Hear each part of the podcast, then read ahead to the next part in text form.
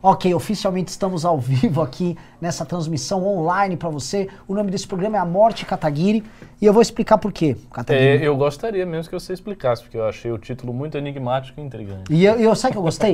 Não está a morte de Kataguiri, é a morte Kataguiri. Hum. E a morte Ou seja, Kata... Kataguiri é a morte Ele para é a quem? morte. Então, sim.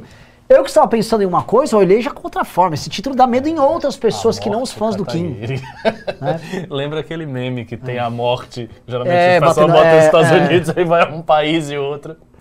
É, tipo, Bibo Nunes, uhum. outro cara. Bibo Nunes, Biaquisses, Carla Zambelli. Aí tem um cara, um cover do Michael Jackson com cabelo de emo. Um dentão falando se escondendo. Jasbire. Ele é o Jasbire. Porque ele fica cantando Jasbire, bire, Jasbire. Grande Jasbire, Caio Copano. Sou seu fã, gosto de você, cara. Gosto mesmo. Menino bonito. É... Seguinte, pessoal, boa noite para todos vocês. Estamos aqui animados. Animados porque, é... sabe, Ricardo, você que é um homem que está lutando pelo fim do mundo moderno, eu tenho boas notícias para você. É? No Boas Notícias. Que maravilha. Você achou que, por exemplo, ia haver um grande renascimento espiritual, que daria é. fim a essa, esse Kali não achou? É, é não precisou. Salles. O, o, o, Felipe Neto acabou com, com isso. Mas o Felipe Neto talvez seja ele próprio representante desse grande renascimento espiritual. Então, e ele acabou é? de anunciar isso. Ele avisou que o Ocidente precisa extirpar o neoliberalismo.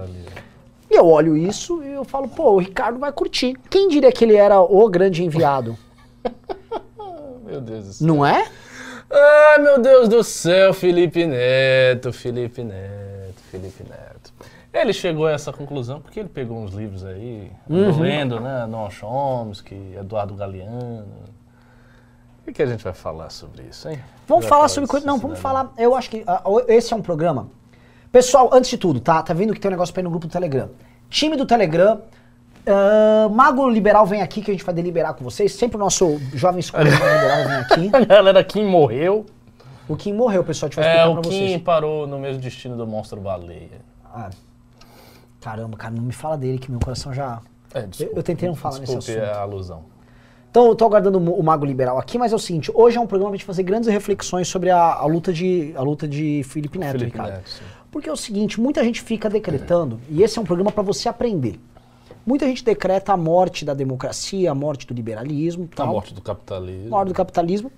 É, e hoje quem decretou foi o Felipe Neto. No mínimo ele decretou uma fátua contra o, o, o capitalismo no Ocidente, especificamente. Uhum. Né? E aí eu me pergunto se talvez o fato do Felipe Neto estar fazendo isso não é sintoma dessa doença que está rondando o liberalismo. E aí eu quero saber com você os limites do, da sociedade liberal, os dramas. É, hoje é um programa pra gente fazer uma viagem. Quem você assiste... quer teoria mesmo? Quero teoria. Eu ah, vou, você eu... tá pedindo. Então antes de você chegar, Mago Liberal vem aqui.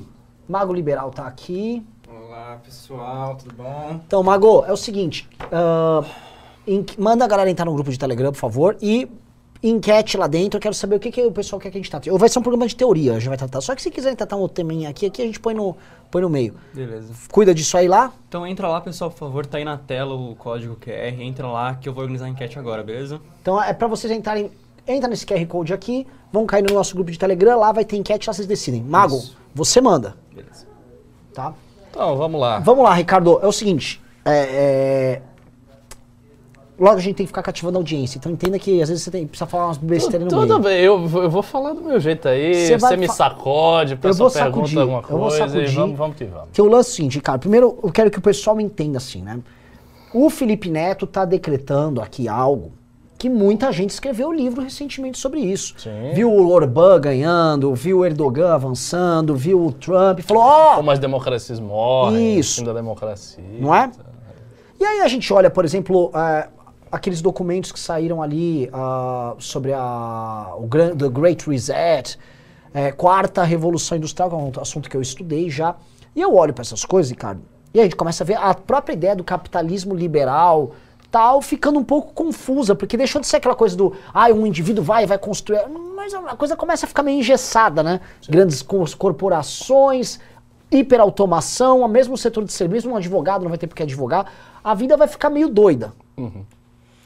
Então, olhando isso, queria que você primeiro explicasse pra galera o que está acontecendo, e aí a gente vai entrar na crise do mundo liberal, tá bom? Por favor, meu, meu Ok, grande professor. Vamos lá. Deixa eu só deixar essa. Ah, pro, Jen- vem aqui, mas tem que entrar ao vivo.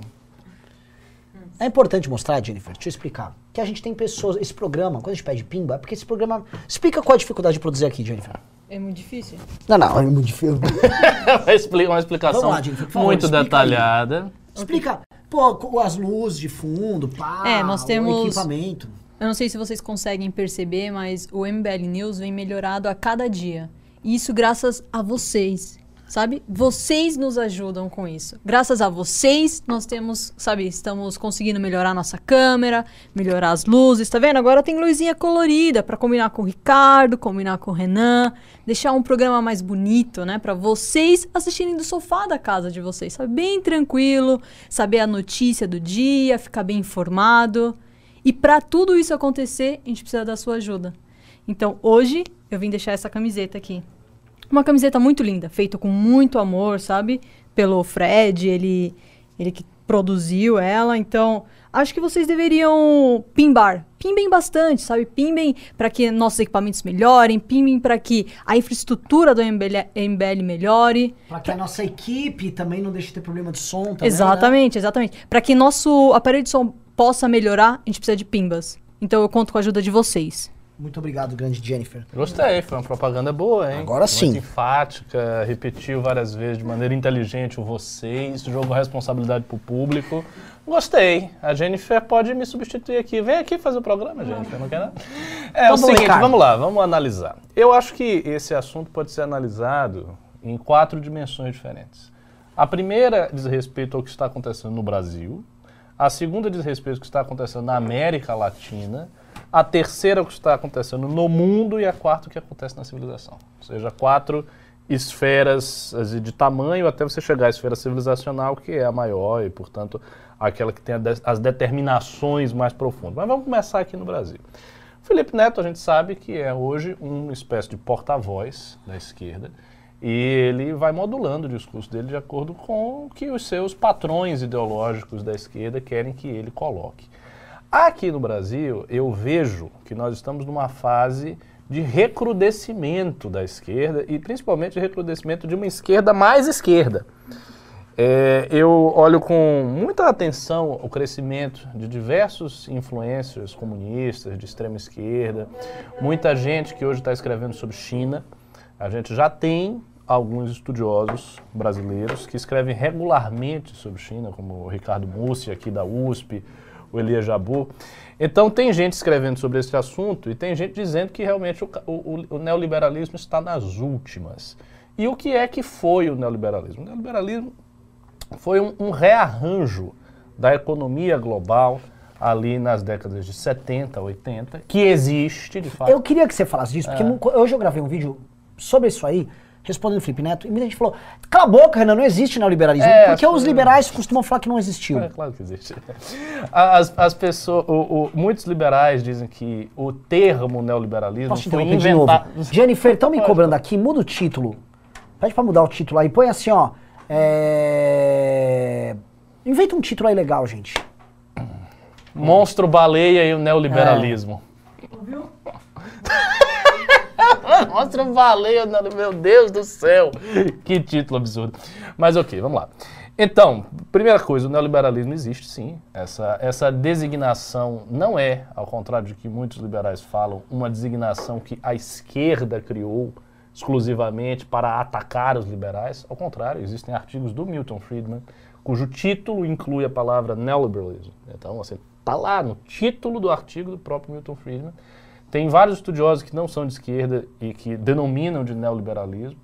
Recentemente eu estava lendo um livro aí do John Milbank, que é um teólogo e um pensador da política, e ele tem uma proposta de pós-liberalismo. Ele tem uma crítica dura ao liberalismo e uma proposta de pós-liberalismo.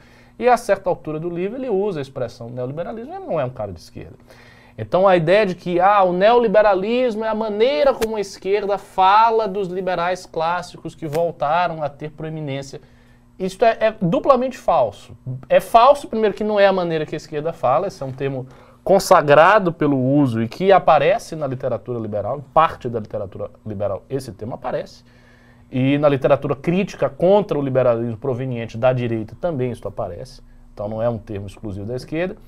E também é, é falso porque a ideia de que esse termo sempre carrega uma conotação pejorativa não, não é verdade, nem sempre carrega uma conotação pejorativa. Acaba carregando uma conotação pejorativa porque a esquerda é hegemônica do ponto de vista cultural, então ela fez com que a semântica do termo estivesse associada a valores negativos. Pois bem, o que, que foi o, neo, o tal do neoliberalismo? O neoliberalismo foi uma reestruturação global da economia ali na década de 70 e 80, que coincide com o fim de um, é, de um período histórico da década de, mais ou menos da década de 20 até o final da década de 60, que foi marcado por alguns traços. Né? O primeiro traço foi marcado por uma intervenção estatal cada vez maior, então uma intervenção estatal dentro dos marcos do liberalismo, então todas aquelas políticas anticíclicas, keynesianas, todas elas foram experimentadas O nessa próprio época. plano Marshall, né, O, criou. o próprio plano Marshall foi... Ô, louco, Opa! gente! Que isso? E aí? V- Vem Estamos dar com um uma visita aqui. ilustre aqui. Opa, vamos lá, vamos lá. Ó, tam- estamos aqui. ô, assim, o programa tá muito chique. Eita! Estamos hoje com o grandioso Márcio Colombo. Desculpa interromper aqui, mas é uma visita importante. Porra, já cheguei causando aqui. Pra explicar, Márcio Colombo é um dos é membro, teve na Nacional aqui no MBL bastante tempo, hoje é vereador em Santo André, super bem votado, super bem eleito, e mais, vem sendo um baita de um vereador, fazendo um puta mandato. E é um cara que, assim, tá fazendo uns vídeos que estão bombando no Facebook. Não, ó, primeiro assim, queria te dar parabéns. Legal, Sim, legal, você tá valeu, bem. valeu. A, a gente já teve uma fase, eu tenho que falar isso, que a gente já errou demais com pessoas eleitas do MBL que ganhavam e é, bebê, ia tocar a vida. Tem um cara do MBL lá do. Eu, não, eu dou o nome aos bois pra Ah, não ficar tem um enrolando. monte- um monte. Ulisses, É. o oportunista, tá lá lambendo o bolsonarista em Mato Grosso, uma vergonha. Um cara que usou o MBL e não vai. E, e- agora tá tentando grudar no gado porque tá com medo de não se reeleger. O cearense que foi eleito O, aquele o bosta do Carmelo Neto, aquele o- orelha alça de boquete. É, É. tudo gadista. Tudo gado. E esse aqui não, esse aqui é um cara foda. Cara, Cara tem foda. que manter coerência. Se o MBL tem uma coisa correta, é manter coerência. Aliás, por isso que eu tô no movimento. Desde quando fundou o movimento até hoje, eu vejo as mesmas pautas, mesmas bandeiras, mesmos po- posicionamentos, mesma frieza. A torcida quer uma coisa, a gente entende que não é o ideal, o movimento sempre se mantém fiel à sua. Então é isso que mantém. Quando você é eleito, pô, Não é? você não segue exatamente o que você sempre acreditou, o que você sempre pregou, o que você sempre falou, só para ganhar likes e ter um sucesso momentâneo, daqui um mês, dois meses, um ano, você não é nada. Exatamente, isso, coerência é tudo, meu irmão. Porra. E é o seguinte, eu, eu posso falar um negócio? Nosso trabalho não é um trabalho pra amanhã, não é pra ter o like É. amanhã. Nosso trabalho é pra daqui a 30 anos tá fazendo diferença na vida das pessoas. A gente tá construindo um projeto, citando o Caio Copano, de Uhum. poder virtuoso. Pô, o Caio Copano, ele tem medo de falar ao vivo com o Kim, pô. Puta de um, de um cafajeste. Fala, pode falar cafajeste aqui, né? do- do Pode, Caio pode. Eu, eu fa- eu falo coisas mais baixas. Puta de, um, puta de um cafajeste, pô. Colocou 19 regrinhas lá. Ele provocou o Kim. Provocou o Kim. Não, citou ele de forma aleatória no- numa resposta a um youtuber aí. Qual que era o youtuber? Era o Nando Moura, O né? grande Nando Moura. O Nando, Nando Moura, que, que hoje né, reconhece o grande erro que foi apoiar o bolsonarismo. Citou o Kim, o Kim desafiou para um debate, veio lá 19 exigências, uma delas para que não fosse ao vivo e para que o debate fosse breve. Debate que não seja ao vivo é justamente daqueles que não têm preparo, não banca o que quer defender. Né? Porque na- quando você está gravando, você pode editar, você pode cortar o que não é favorável para você. Então, é, é- é esse que é o pano de fundo de não querer fazer um debate ao vivo. E pior, ele é tão covarde, né? que Quer fazer um debate de 40 minutos para seis temas. O que, que ele quer fazer com isso? Não debater porra nenhuma. Ele vai lá com o discurso ensaiado, decorado, pronto, aquela mitada, fala, ah, tá vendo? Pra torcida entender que ele falou alguma coisa relevante. Quando na verdade, se ele gastar 10, 10 minutos por cada tema, ele vai se dar bem durante quatro, que é o discurso ensaiado. Depois ele vai ficar em saia justa, porque nem ele vai ter como defender as aberrações e passação de pano que ele vem fazendo no, no governo Bolsonaro. Maravilhoso. Márcio, manda um recado aí pra galera. que- que- Ó, primeiro ponto, recado, acompanha o News aí, siga meu canal, Márcio Colombo, Facebook, Instagram, Twitter e não seja bunda mole. Se quer fazer política de verdade, procura o MBL, entra na academia e vem fazer parte aqui. Os ca- Isso vai fazer de você um bom ativista político, um bom articulador político e um cara que vai adquirir bastante experiência aí para combater eh, essas forças, eh, seja da esquerda, seja os mortadelas, seja os gadistas. Se o Brasil tem mudan alguma mudança que seja possível, é só através de trabalhos de, de grupos como o MBL. E lembrando, você lá está fazendo a turnê da Locomotiva, você aprovou os projetos da Locomotiva em Santo André? Foram dois projetos, todos já foram pautados lá na Câmara, tá? Dois já tramitaram e foram aprovados, tá? Então a gente está avançando lá. Mas a gente não derreteu? Como é que você me aprova um projeto e a gente acabou? Cara, o MBL derreteu. O MBL vem derretendo desde 2014 e só cresce. Impressionante, né, velho? É, o- é tipo. É, é aquela mesma previsão de que, que vai desaparecer as geleiras no polo, né? Porra, isso vai ser talvez daqui é, mil, dois mil, cinco mil, um milhão de anos. MBL. é, eu agora, como vereador, eu estou tendo contato com muitas pessoas fora da bolha, né?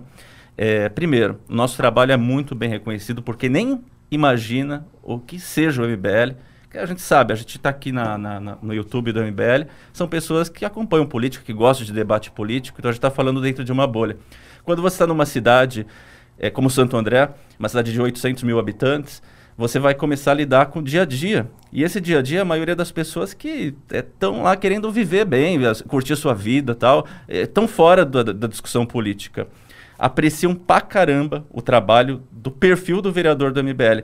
Sem falar na juventude que conhece, vocês que acompanham aí, galera nova, tá sempre entrando em contato, sempre incentivando, sempre falando que, que a gente é foda, que a gente, se não tivesse a- o nosso trabalho na Câmara, eh, Santo André não seria mesmo. Tô falando de Santo André porque eu sou de Santo André. Mas assim, isso não é não é normal para um movimento que derreteu tantas vezes. Ou seja, é mais um papo furado aí. Quem, quem tem consistência, quem tem base, não derrete. Derrete esses caras que de tempos em tempos tem que mudar a narrativa para tentar sobreviver. Isso sim é derreter. Aí tem que se reinventar. né? Até um momento que não vai mais conseguir. Mas é por aí. Maravilhoso. Obrigado, Marcião. Ó, desculpa a invasão aí, tá? Nada de, eu não quis dar uma de bolos aqui, mas eu roubei um pouquinho dessa, dessa live aqui. Ó, vambora, pô. Depois, ó, posso falar? Cara que ganha, tá fazendo um trabalho bom, o MBL News é dele. Obrigado, meu irmão. beleza. Ó, tamo junto. Ó, e, e uma honra que eu não falei, mas ó, esse cara é fera aqui, ó. Se quer, não faz parte da academia, esse é o tutor, é o Tá reitor. vendo? Apareça aí, venha pra dentro. valeu, valeu. Agora aproveitar, já deixa o Mago liberar. O que que ganhou lá na enquete? Olha, Fala aqui, fala. primeiro lugar ficou liberalismo americano e liberalismo BR versus liberalismo BR. Versus. É, e o segundo ficou empatado entre divisão da direita e o ressurgimento do nacionalismo com Bolsonaro na CPI. Só que só tem 30 votos, o pessoal precisa entrar lá e começar a participar mais das enquetes. É, dá bronca lá, Pou- Mago. pouco representativo. Pouco Então vamos que vamos. Ó, só avisando aqui que o, falaram que o Ricardo ele tava dormindo aqui enquanto o Márcio tava falando e falaram. Eu não tava assim, dormindo, não, Então tava assim, tava aqui, distraído, Ricardo só. pensando na Jihad. Não, eu não estava pensando na jihad, eu estava, na verdade, procurando a referência daquilo que eu falei, porque você lembra que eu acabei de dizer que o Milton Friedman usou o termo neoliberal, ele usou mesmo.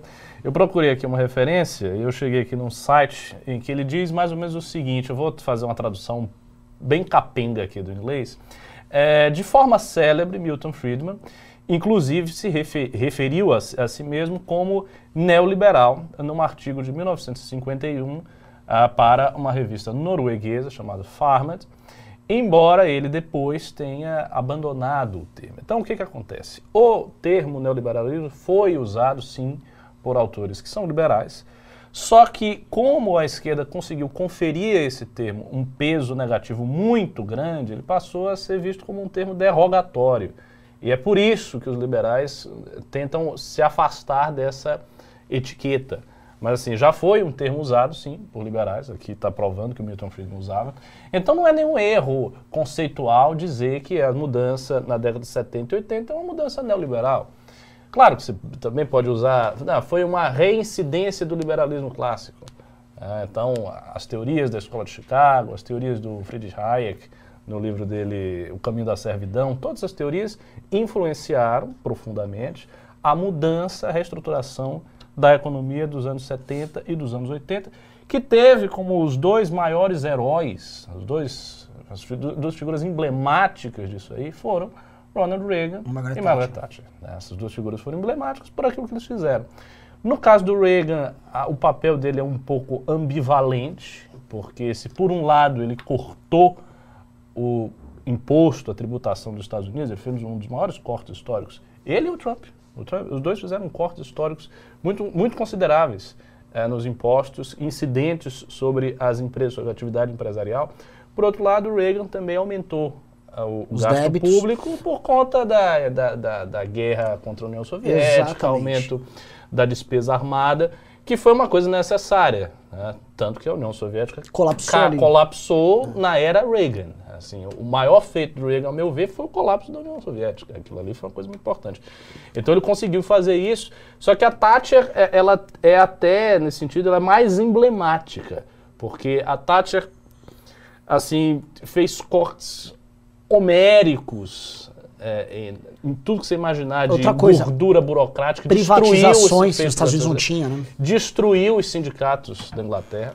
É bom lembrar que os sindicatos ingleses, desde o século XIX, estão entre os sindicatos mais poderosos da Europa. O sindicalismo inglês, até Thatcher, foi um sindicalismo profundamente destacado. E antes de Thatcher, houve várias vitórias recorrentes do Partido Trabalhista inglês. Então, quando Thatcher vem, ela ataca todos os sindicatos, ah, enfraquece muito, muito, muito os sindicatos, coloca a Inglaterra para competir diretamente com as mercadorias que vieram do exterior, provoca com isso também ah, um, um desemprego acentuado, enfim, hou- houve problemas sociais decorrentes disso. Mas a, a- a reforma dela é tão bem sucedida que o próprio Partido Trabalhista inglês ele muda de categoria depois de Thatcher. O Partido Trabalhista nunca mais conseguiu recuperar aquele viés socialista que ele tinha na década de 40, na década de 50, na década de 60. Não conseguiu. Então a Thatcher foi revolucionária para o Partido Trabalhista e para o Partido Conservador. Então isto é o neoliberalismo. Por que, é que se diz que isto está em crise? Eu acho que o motivo principal é que essa reestruturação econômica levou a duas consequências. Primeiro, há quem diga que isto foi a causa da crise de 2008, então aquela crise que a gente viu no capitalismo. Muita gente atribui isso. Eu não sei, teria que enfim, examinar melhor. Como eu já falei várias vezes, eu não sou, não sou entendido de economia, mas há quem atribua. Então, há quem diga que o neoliberalismo começa ali na década de 70 e 80, a implementação prática, e se encerra em 2008, porque 2008 mostra que aquilo não funcionou. Então, a partir Tanto dali você tem um falam, é que pós-neoliberalismo. tem algumas coisas que, por exemplo, o pessoal fala, a esquerda batia muito nos anos 90. Aquele livro do Fukuyama que falou, bom, acabou a União Soviética, deu certo aqui o modelo com Reagan, a Thatcher, a história acabou. Lembra disso aí? Sim. Eu li esse livro. A história acabou, já era, é isso aqui, a Ah, o democracia. fim da história e o último homem. É. The End of History and the Last Man. E livro. outra coisa que, que colocavam, é, tentando lembrar isso dessa, desse- dessa história de liberdade, era, ah, que agora estamos na era do capitalismo financeiro também. Então, assim, ali é o- a vitória do capitalismo financeiro, as finanças globais, não sei o quê.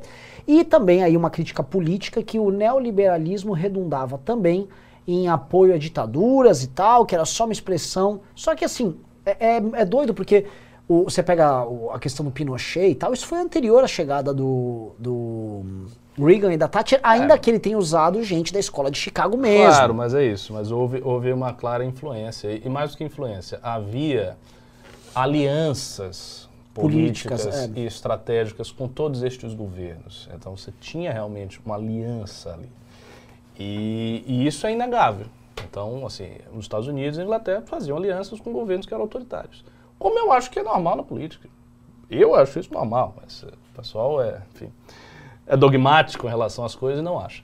Mas eu acho isso normal. Sobre o livro do Fukuyama, só uma observação. Muita gente critica esse livro, mas as críticas que são feitas geralmente são críticas ruins e que não conseguem atacar a verdadeira tese do Fukuyama. Você sabe qual é a tese dele? A tese dele é o seguinte: existe um vetor que é um vetor progressivo da história. Dentro da história, os outros vetores eles são eles vão e eles progridem, regressam, caem, levantam. Então, países, por exemplo, têm sucesso, países declinam. Mas ele diz que tem um fator na história ocidental que denota um progresso contínuo. Chama-se ciência. A ciência é cumulativa e progressiva desde o seu princípio.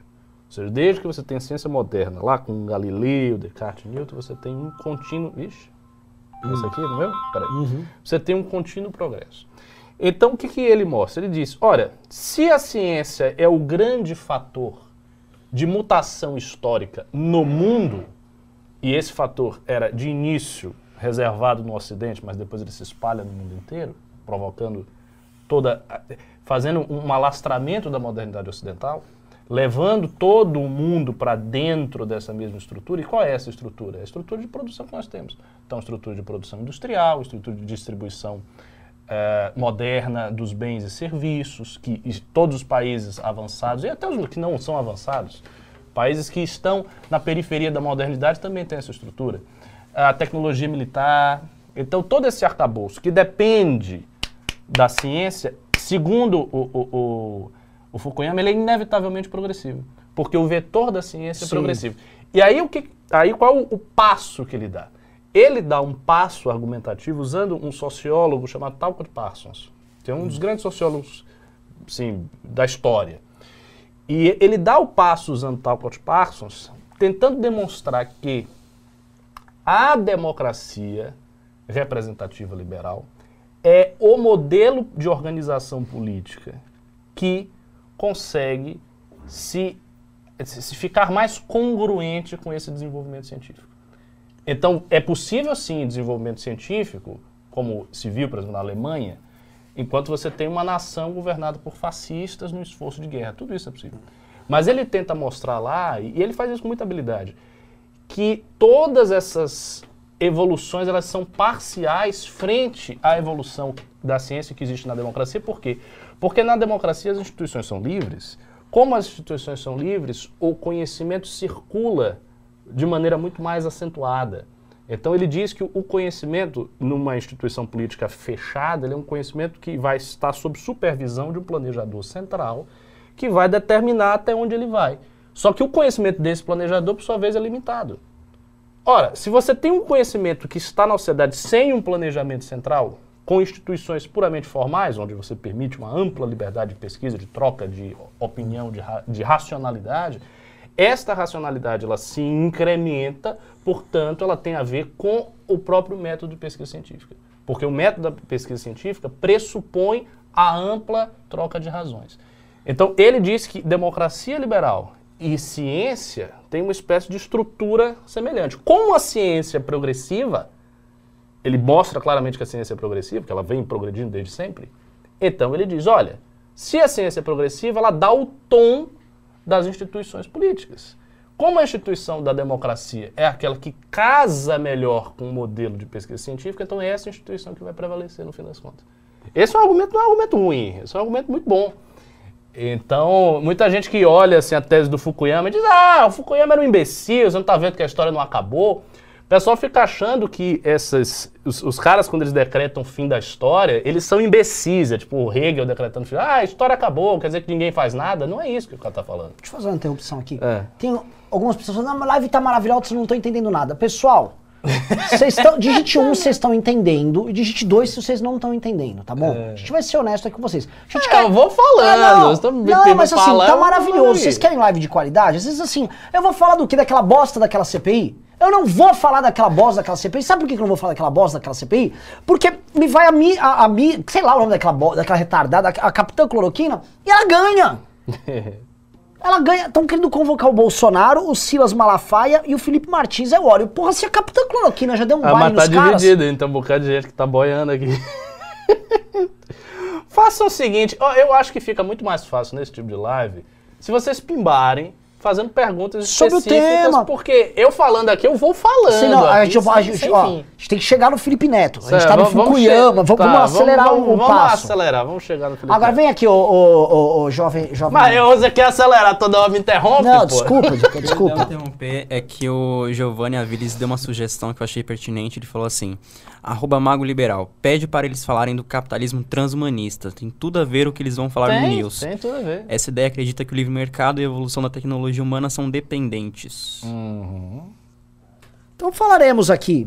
E, tem que ter Felipe Neto no meio. Tem que ter Felipe Neto E vai ter indo-europeu. Você vai ter Então, que entrar tá, em A parte do Felipe Neto é o seguinte, Felipe Neto é um idiota. Agora vamos pro, assunto que interessa. Ah, tem que ter... Tá.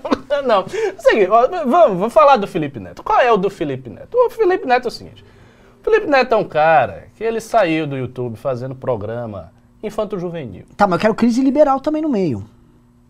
O que ele tem, o que ele está falando. Então, assim, há, há um projeto aqui no Brasil. é, Eu, eu comecei a minha fala, porque eu fui fazendo várias digressões. Eu comecei a minha fala dizendo que este assunto poderia ser analisado a partir de quatro círculos indo do menor ao maior. Concêntricos? Brasil, a, concêntricos, sim, um dentro do outro. Brasil, América Latina, mundo e civilização. Vamos falar do Brasil. Qual é a situação do Brasil? O Brasil não teve, escutem bem, o Brasil não teve uma reestruturação econômica neoliberal completa. Ele teve uma reestruturação econômica neoliberal muito parcial e que foi feita e desfeita. Então você pega Ricardo, os militares. isso. Você tem que explicar pra militares. galera. Quando os militares chegaram em 64, qual era a situação econômica do Brasil? Situação econômica do Brasil era inflação a mais de 80%, que foi, e isso foi o legado do João Goulart, né? porque a esquerda não costuma dizer. A inflação estava a mais de 80%, desemprego generalizado no Brasil, promessas de reformas agrárias radicais que efetivamente não foram feitas. Você sabe quem que fez a reforma? Os militares. Os militares fizeram a reforma agrária, coisa também que o pessoal não disse. É, desvalorização da moeda, problema na área de exportações. Você tinha toda, toda, toda a parte do agro. Isso que conta, não sei se o Gaspari conta, um desses historiadores da, de 64, toda a parte de exportações do agro estava prejudicada na época do governo João Goulart. A Mais, Então foi o, o Brasil era um país dependente de importação de alimento. Foi uma tragédia. O Brasil estava numa situação econômica trágica. O que acontece? Os militares assumem o poder, eles dão um golpe. Em 64 vem Castelo Branco, que é o primeiro presidente militar, e a partir daí ele começa a seguir um programa de reformas, por incrível que pareça, de reformas liberais dentro de uma estrutura autoritária do Estado. Muito parecido com o que fez Pinochet, ah, muito parecido com o que fez Fujimori. Ou seja, esta junção que o Bolsonaro queria, no fundo, essa junção de, não, vamos jogar aqui o liberalismo político para trás, a gente faz aqui um governo autoritário, manda nós, mas, do ponto de vista econômico, nós fazemos uma Tanto, série Ricardo, pra vocês entenderem, pra dentro da militância, as piadas envolvendo Pinochet, é, jogar de helicóptero, é comum. A militância bolsonarista compra isso e acha engraçadíssimo. Porque pra dentro, aquela coisa, vamos dizer, eh, esotérica aí do bolsonarismo, essa é a referência central do que eles pensam, do que eles são. Eles acham aquilo lindo. O Stroessner no Paraná- Paraguai acham lindo. É uma parada que eles acham demais. Pois é, e aí o que aconteceu? Você teve uma sucessão de três presidentes que, com as suas devidas diferenças individuais, seguiram este programa. Então foi o Castelo Branco, Costa e Silvio Médici. E eles foram seguindo esse programa, tiveram como um dos grandes gênios organizadores disso aí, o Roberto Campos, Sim. o Mário Henrique Simonsen. Então essas pessoas que eram liberais históricos no Brasil viram uma oportunidade de colocar algumas ideias deles na prática. E o Brasil realmente cresceu muito, né? cresceu 10%, 12%, atingiu o maior crescimento histórico do Brasil, que eu me lembre. O Lula cresceu no auge, no auge 9%, alguma coisa. Sete. Foi 7? Eu pensei que fosse 9. Isso no auge. É, os militares cresceram mais de 10. Então eles conseguiram crescer o Brasil, resolveram mais ou menos a questão econômica, só que, e aí é onde entra a verossimilhança da crítica da esquerda, o problema da desigualdade social não foi resolvido. Eu acho, eu, minha opinião, que esta é uma crítica que precisa ser refutada no princípio. Eu não acho que desigualdade social e desigualdade econômica seja um problema econômico. Para mim é um problema político, que Sim. diz respeito a poder. O problema econômico real é a, pobreza em termos absolutos. Então, e, e- e veja, o governo militar tirou muita gente da pobreza, em termos absolutos, como Lula. Óbvio, mas melhorou. Como a- a- Lula. exato. Exato. Houve uma melhora absurda de vida no Brasil naquele período. Exatamente. Então, essas pessoas saíram, mas a desigualdade da pirâmide continuou. Sim. Então, quem estava na ponta continuou ganhando muito, havia desigualdade, você tinha um regime opressivo, etc. Quando veio o Geisel, o Geisel tinha Posso fazer um 11 parênteses? Uma coisa que pouca gente comenta dessa época é que, conforme os grandes centros urbanos foram se expandindo no Brasil inteiro, teve industrialização, você teve um, um processo de êxodo rural no Brasil bizarro. Sim. Mas foi gigantesco. Assim, o Brasil era um país essencialmente agrário, e aquelas pessoas foram para as cidades. Aquilo gerou periferias, periferias enormes, as cidades não tinham como, como atender aquilo, você não tinha um processo de urbanização na velocidade que precisava, e aí você fez criar assim, bolsões de pobreza no Brasil inteiro a olhos vistos. Aí essa própria ideia de desigualdade ficou clara, mas é uma coisa que todo mundo esquece, que a pessoa que morava de forma precária nessa periferia tinha condições de se alimentar melhor do que se ela estivesse morando na casa de pau a pique no, no meio do nada. O que, é, o que é meio bizarro. Mas assim, a- a- o êxodo rural naquela época gerou uma percepção muito clara para todo mundo. Uhum, Tanto que a esquerda no Brasil, quando ela começou a ser eleitoralmente viável, foi quando ela começou, na prática, a tomar essas regiões para elas. Sim, sim. Então, voltando. Então, isso acontece, aí vem o Geisel com ideias econômicas muito diferentes. E o Geisel faz um governo, do ponto de vista econômico, muito estatista. Sim. Tanto que, isso é uma coisa curiosa, o Geisel foi o presidente militar mais elogiado por intelectuais de esquerda. Sim. Por exemplo, A o, Dilma era chamada de Geisel de saias. o, o Glauber Rocha. O Glauber Rocha tem elogios rasgados ao Geisel. Muita gente não sabe disso. O Glauber Rocha. Então, houve ali no período Geisel uma mudança e uma mudança também de política externa. O, Brasil passou a assumir uma espécie de terceiro, Terceiro mundismo. mundismo. Política sul-sul. Isso, muito próximo do que é até hoje, até hoje a formulação principal do pensamento de política externa da esquerda brasileira. É o terceiro mundista. E a própria lógica do BRICS também faz parte disso. Exato. Tudo faz parte disso. Então o que aconteceu? Houve uma reversão naquilo ali e o, e o Figueiredo ele foi um continuador disso. Ele herdou isso aí, ele tentou voltar, o regime militar caiu. Aí a gente teve o, o, o Tancredo Neves, o Sarney, logo naquela situação. Houve o Collor como um alento liberalizante, caiu depois Fernando Henrique. Então você tem os oito anos de Fernando Henrique, em que ele, veja só, em que ele não, ele não volta exatamente aos, aos tempos do Castelo Branco, mas o que ele faz? Ele estabelece, e isso eu acho que é o maior mérito dele, uma estrutura jurídica para suportar o plano real, para conseguir fazer com que aquilo funcionasse e para manter uma certa confiabilidade dos mercados externos em relação ao desenvolvimento do Brasil. Ele faz isso. O Lula herda, continua. O foco do Lula sempre foi os programas de transferência de renda. Ele consegue fazer essa transferência de renda. Então se cria no Brasil uma espécie, uma espécie de consenso de que é isto que vai funcionar. Onde é que eu acho que esse consenso acaba dando água? Com o governo Bolsonaro. Não é exatamente com o PT. Porque, veja, observe o seguinte: o PT fez um governo de transferência de renda, mas isso é real. O PT não, não, ele não afetou a estrutura econômica do Brasil. Ele manteve tudo que o Fernando Henrique fez. Ele não desfez aquelas coisas que o Fernando Henrique fez. né? Ele, não, ele não mudou a política econômica totalmente. Tanto que a esquerda que não gosta do PT diz isso. Ah, o PT foi porque os bancos lucraram, não sei o quê. blá, blá. Tudo isso o PT fez. O PT criou, tentou criar uma espécie de burguesia nacional, mas muito protegida, né? uma burguesia sem, a meu ver, sem eh, energia própria, uma burguesia que estava ali sob o- a defesa do Estado, coisa que a gente vem tentando fazer há muito tempo e não, e não dá certo. Né? Na indústria automobilística é assim, é de- desde sempre. Que colapsou, né? Aliás, colapsou. é uma ponta. Acabou. Acabou a indústria automobilística brasileira. mais.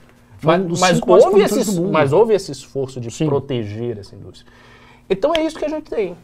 Este sistema entrou em colapso? Eu não sei se ele entrou em colapso.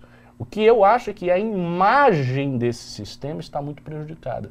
Porque a imagem disso foi levada pelo Temer, que fez o, a PEC do teto de gastos, tentou fazer a reforma do da, da Previdência, mas o Temer tinha 3% de aprovação, tinha 2% de aprovação. Então era um presidente altamente rejeitado. O que significa dizer que essas reformas que a gente, nós, achamos valiosas no Temer, eram, foram vistas pela população como não. Porque o Temer não tinha legitimidade popular para isso. Ele fez, mas ele não tinha legitimidade para isso. E aí veio o governo Bolsonaro, com o Paulo Guedes, e aí jogou a pau de carro nisso. Então, o Felipe Neto, ele tem uma certa razão quando ele fala do Brasil, de que esse consenso está mal. E se o PT volta, eu acho que o PT vai estar numa situação muito complicada, porque o que o PT vai fazer? O PT vai manter toda essa estrutura Fernando Henrique, Lula 1, ou o PT vai tentar desmontá-la aos poucos? Isso no Brasil. Na América Latina, qual a questão da América Latina? Hoje a questão principal da América Latina chama-se retorno da esquerda na América Latina. O retorno da esquerda na América Latina é o fenômeno político mais importante do nosso continente, porque ele está acontecendo em todos os países, praticamente todos E vai países. acontecer aqui, pessoal? Pedro Castilho, você viu sobre Pedro Castilho lá no Peru? Não? Não? Conhece não? Pedro Castilho. Eu não acompanhei é- as eleições Pois é, Pedro Castilho na- é o seguinte: ele venceu no primeiro turno contra a candidata peruana Keiko Fujimori, que é Hum. filha do Fujimori. E ele, e ele venceu a eleição do primeiro turno, agora vai ter o, o segundo, de uma maneira muito surpreendente, porque ele não vem de Lima. Ele não vem do centro, não vem das elites. Ele vem de uma outra cidade, Cajamarca, uma cidade lá atrás, de um movimento de esquerda ligado aos movimentos de- do campesinato da esquerda, Ih, ao mas o Peru Sendeiro tava Lumi- tão bem, velho. Segundo, segundo a direita peruana, ligado ao Sendeiro Luminoso, que é um grupo terrorista que matou mais de 60 mil pessoas na- nos Sim. confrontos, um grupo maoísta, ligado a tudo isso e prometendo mudar toda a estrutura econômica do Peru. Nacionalizar a fábrica, pegar os Pa- setores de falar é do, isso aí do que ele Peru. prometendo. Você tá ligado que assim, tirando o Chile, o Peru é a vedete da América É, Latina. pois é, isso aí que vai acontecer. Quer dizer, era, né? Assim, então, assim, isto está às vésperas de ocorrer com o Peru. O Chile, nem precisa dizer, né? vitória esmagadora da esquerda nas ruas. Esquerda conseguiu uma mobilização do Chile que ela não consegue no Brasil há muito tempo. Conseguiu, acho, como eu já falei aqui várias vezes, que vai fazer uma constituição extremamente experimentalista. E, e para mim eles vão ter, eles já têm maioria na, na Assembleia Constitucional. Então eles vão fazer. A menina do Partido Comunista, Iracy Hasler, ganhou em Santiago, que é a capital do Chile. Hoje a capital do Chile é governada por um comunista, mesmo. Tá? Então já está lá. A Argentina também nem se fala. A, a turma Kirchner voltou ao poder. Bolívia voltou. Então aí, só aqui nós temos quatro países muito significativos. O Equador está resistindo, mas a gente tem quatro países aqui capitais na América Latina em que a esquerda está voltando e o Brasil tem grande chance disso acontecer, que é o maior de todos. Então a gente tem Argentina, Peru, Bolívia, fora o resto que a esquerda pode conseguir ou que ainda está lá. Então o que, que isto mostra? Isso está mostrando que na América do Sul está havendo uma reesquerdização de toda a América do Sul. Sim. O terceiro ponto que eu ia levantar sobre o negócio do Felipe Neto. Qual é hoje, em termos geopolíticos, a grande novidade? A grande novidade hoje é uma nova Guerra Fria, dessa vez entre China e Estados Unidos. Pergunto, Ah, Estados Unidos tem condição de bancar essa Guerra Fria? não sei, é difícil saber. Da outra Mas- vez, você tinha um colosso econômico, que também era um colosso militar, que era os Estados Unidos, contra um colosso militar que não necessariamente era um colosso econômico. Ainda que tinha crescido muito, nunca foi o segundo PIB do mundo, que eu me lembro, a União Soviética. Hum, Mas Não sei, eu acho que foi. segundo? Eu acho que foi o segundo PIB do mundo. Certeza? Não, não tenho certeza. Eu também não sei, tá? Teria Me- que me corrijam procurar aí. na fonte. Mas assim, nunca foi um portento econômico. né? Por exemplo, o PIB da Rússia hoje é menor do que o do Brasil. É, o PIB da Rússia é ridículo, muito É, pequeno. numa... Aliás, a gente até se pergunta como é que esse país é tão relevante geopoliticamente, sendo um paísinho. né? Arma. né? É arma. A arma e assim, a posição, não é só a arma, né, o tamanho do território russo. A Rússia conta com algumas pe- peculiaridades que fazem ela um ator político Sim, muito mas não, relevante. não vamos entrar de Mas digressão. assim, vamos, Volta vamos, vamos voltar. Ah. É, eu não sei se os Estados Unidos vai conseguir bancar a guerra ou não. Eu sei o seguinte: os conservadores americanos estão extremamente preocupados com isso. E eu posso dizer isso de cara, porque eu fui ao Rio de Janeiro e fiz um curso com dois conservadores americanos proeminentes. E assim, todas as áreas, é muito engraçado, porque o curso não era sobre China, não era nada sobre isso, era um curso sobre Russell Kirk e tal. Não tinha uma aula que os professores não falassem da China. Todas as aulas os professores falavam da China. Sempre denotando muita preocupação com a China. Então, na minha cabeça, embora o curso fosse Russell Kirk, no fundo o curso era para trazer uns intelectuais brasileiros de direita e mostrar o perigo da China. E isso é que eu senti, porque todas as aulas falaram isso. Então há uma preocupação crescente com a China. Existem livros que estão saindo hoje do seguinte dilema, que esse é um dos maiores dilemas da história militar do mundo, que se chama, não sei se você já ouviu falar, é o, o, di- o dilema de Tucídides. Já falar desse dilema de Tucídides? Eu já ouvi falar disso. É porque eles fazem uma correlação da, da história da China Com a guerra do Peloponeso. Não, não, não, não é a história da China. Eles fazem Mas correlação... com essa treta de agora, não é? é o seguinte, a- a- o, o- o- o- o dilema de Tucídides é porque quando o Tucídides descreve a guerra do Peloponeso, ele descreve a guerra do Peloponeso como sendo a guerra que confronta um império velho, que é o império ateniense já estabelecido com, né, com, a su- com o seu, o seu projeto expansionista, e um outro Uma potência império, uma ascensão. outra potência ascensão, que é Esparta, que derruba esse império. Então, onde é que aparece o dilema de Tucídides? Aparece na ideia de que, pa, que um império novo, ele sempre exige a hegemonia. Ele é sempre expansionista, ele tem internamente uma tendência a ser expansionista. Essa tendência a ser expansionista se choca com a tendência de manter o poder, de manter a hegemonia do império mais antigo. E isso conduz à guerra. E eles tentam mostrar que isso conduz a diversas guerras, em vários períodos. Então, Primeira Guerra Mundial foi assim com a Alemanha. A Alemanha era o grande império em ascensão. Sim. A Alemanha de 1870 a 1914 Ela treta com a França, até com todo mundo, né? e evoluiu muito, e, e evoluiu economicamente muito, precisou se expandir. Você teve a Primeira Guerra Mundial, você teve a Segunda Guerra Mundial derivada disso. E várias outras guerras neste meio tempo aconteceram por conta disso. Então, a grande pergunta é, será que os Estados Unidos e a China vão evitar a armadilha de Tucídides? Será que eles vão conseguir crescer sem uma guerra? Não sei. Hoje, a situação é, há cada vez mais uma presença afirmativa da China como potência regional, ali no mar né, Amarelo. do sudoeste asiático, no mar do Pacífico, os interesses que ela tem no Tibete, os interesses em Hong Kong, os interesses em Taiwan, os interesses hoje já no continente africano, que é um continente que está fora da região asiática. E isso vai fazendo com que a China tenha uma presença mais e mais incômoda. Isso sem falar de toda a questão da tecnologia, Huawei, etc, etc. Os Estados Unidos, a gente não pode cravar que ele está em declínio, mas ele está numa fase de declínio que eu não sei se vai permanecer, que ele vai se declinar cada vez mais, ou se eles vão conseguir se recorrigir. É difícil cravar. Né? Assim, os Estados Unidos já passaram por outras fases de declínio e conseguiram subir dessa fase. A pergunta é, se esta configuração está dada aqui, China e os Estados Unidos, qual vai ser o papel da América Latina? Veja, a América dançar. Latina... Mas Vai da- dançar, dançar, literalmente, ficar dançando mesmo, que é o nosso papel sempre. a América Latina, não, talvez mais do que isso. A América Latina está, como eu disse, voltando a ser de esquerda. Ela está a uma onda socialista. A China é uma potência comunista, embora as pessoas não digam, mas é uma potência Tem- comunista. você acha que ele pode blocar com a China? Claro, acho, eu acho perfeitamente razoável. Assim, você pega pelo, no Brasil, as relações econômicas do Brasil já são amplamente consolidadas com a China, como todo mundo sabe. Então você já tem uma estrutura econômica inteira fazendo aproximação entre Bra- Brasil e China. Que o Bolsonaro, de maneira tosca, tenta gritar contra isso, mas não adianta nada. Então você já tem uma estrutura econômica. Quando você soma a estrutura econômica, você soma a estrutura ideológica. Você soma uma perspectiva, que é a perspectiva da esquerda latino-americana, de um terceiro mundismo, de um alinhamento a potências, digamos assim, alternativas à grande hegemonia dos Estados Unidos. Então você tem todos os elementos para um alinhamento.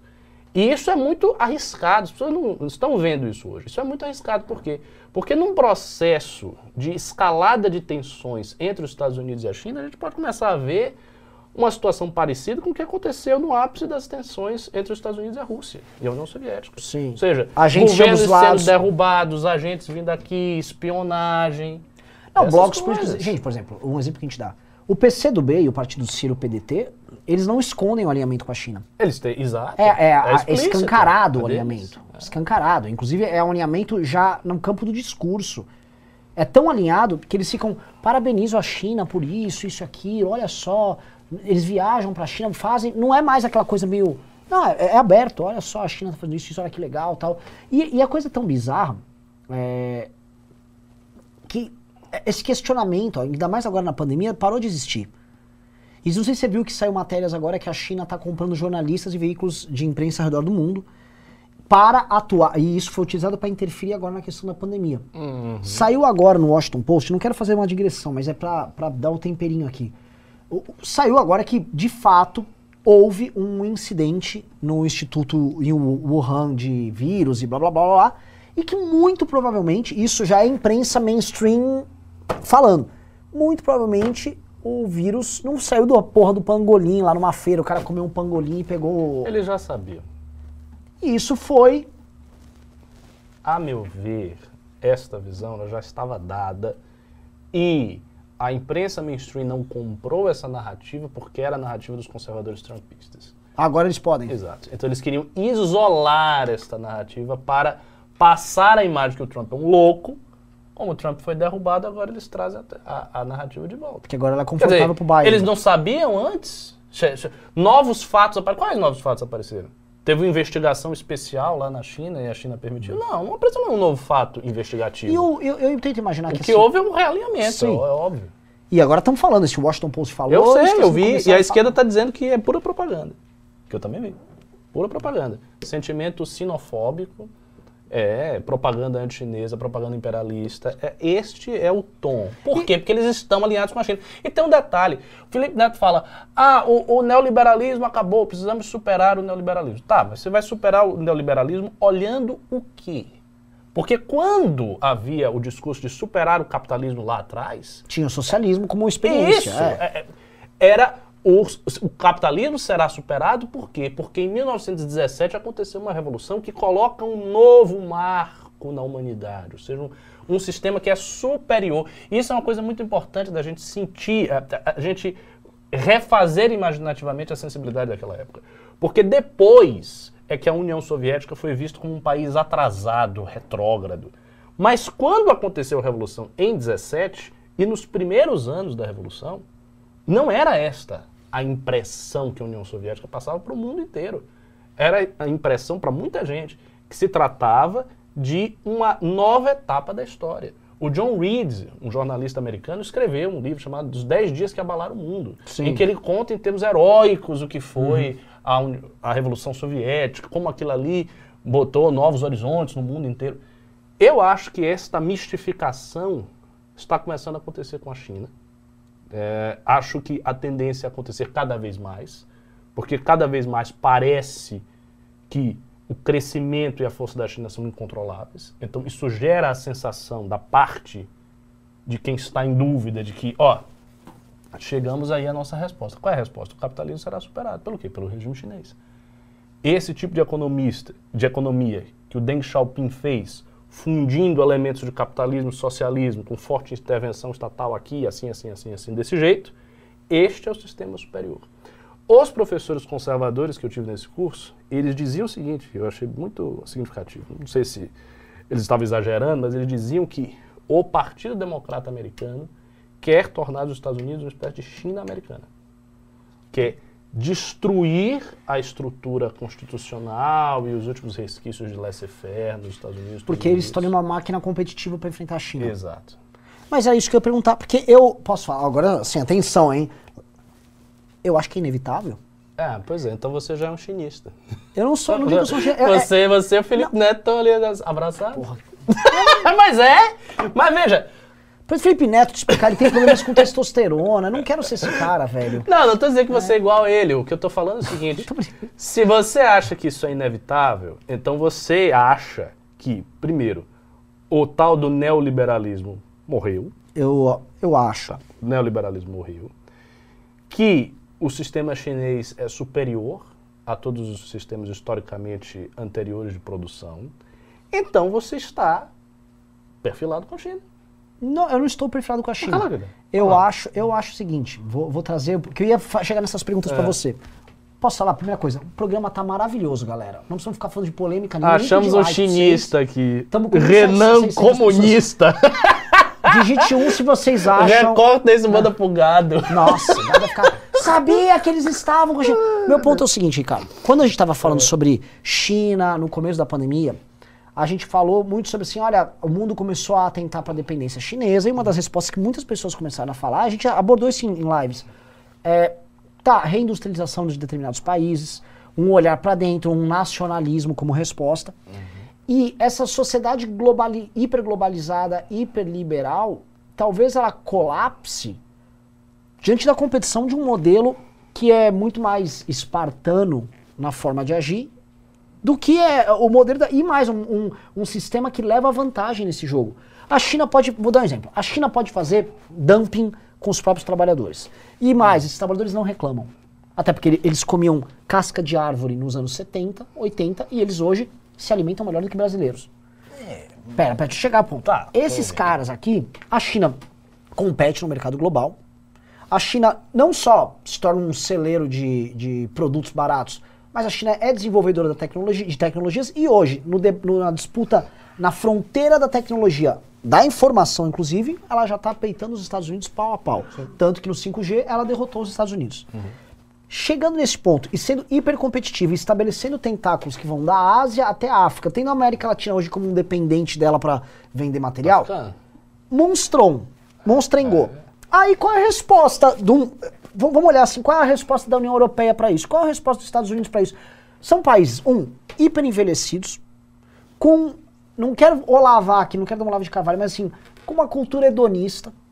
E eu não sei o até que ponto, porque assim, eu, eu acho muito dessas pessoas. Ah, o europeu virou um bando de boiola. Não quero entrar nisso, mas eu quero dizer assim: as perspectivas de um chinês e de um francês são diferentes. E não tô falando que francês não é produtivo, que não trabalha em nada. Trabalha pra caralho e tal. Quem assistiu o documentário American Factory, nossa, eu assisti. Você assistiu? Não. Assista Mas que- eh, dizem que é, bem bom. É, assim, quando você assiste aquele documentário, você fala, não há, não há como competir. Calma, o documentário foi dirigido pelo casal Obama. Né? Sim. Tá, então, Mas- pode, mas- pode mas- ser que ele bote lá eu, que eu como sou do competir. setor, eu, sou- eu fui do setor industrial. Eu vi isso acontecer. Os funcionários de uma empresa brasileira que não sabem o horário que vai sair, assistir o jogo de futebol, Copa do Mundo. Copa do Mundo, tipo, o dia termina pra assistir o jogo. Nas, nos clientes que já eram chineses, que a gente tinha isso há 10 anos atrás, isso não existia. O, o- o China tava lá, ele- ele- eles não aceitavam as leis trabalhistas brasileiras. ah. O funcionário achava aquilo indigno. Eles cantavam o hino da empresa. Era uma, é uma outra pe- pegada, é uma outra ideologia, o cara vive sob uma outra lógica. E eu não sei se esse Estado liberal nosso, não só nosso, que eu falo aqui na América, o Estado liberal, os Estados Unidos, Europa, tem condições de fazer frente a isso. É, então, esta... Eu não acho que vai ter condição. Aí é que está. Esta falta de fé, essa falta de esperança é o que leva as pessoas a terem a postura de, não, a história está dada, já era, o sistema é chinês e se a gente quiser sobreviver, a gente vai ter que, de alguma maneira, copiar o sistema que está lá. Esta é uma, um, um meio de resolver a crise. Como vamos resolver a crise? Este sistema é superior e vamos copiar o que está lá. Muita gente nos Estados Unidos, na época de ascensão da União Soviética, e é bom lembrar o seguinte: quando a União Soviética ela se estabelece, ela tem alguns anos de guerra civil, muito precários, difíceis, e depois começa a NEP, e aí depois com Stalin vem os planos quinquenais, os famosos planos quinquenais.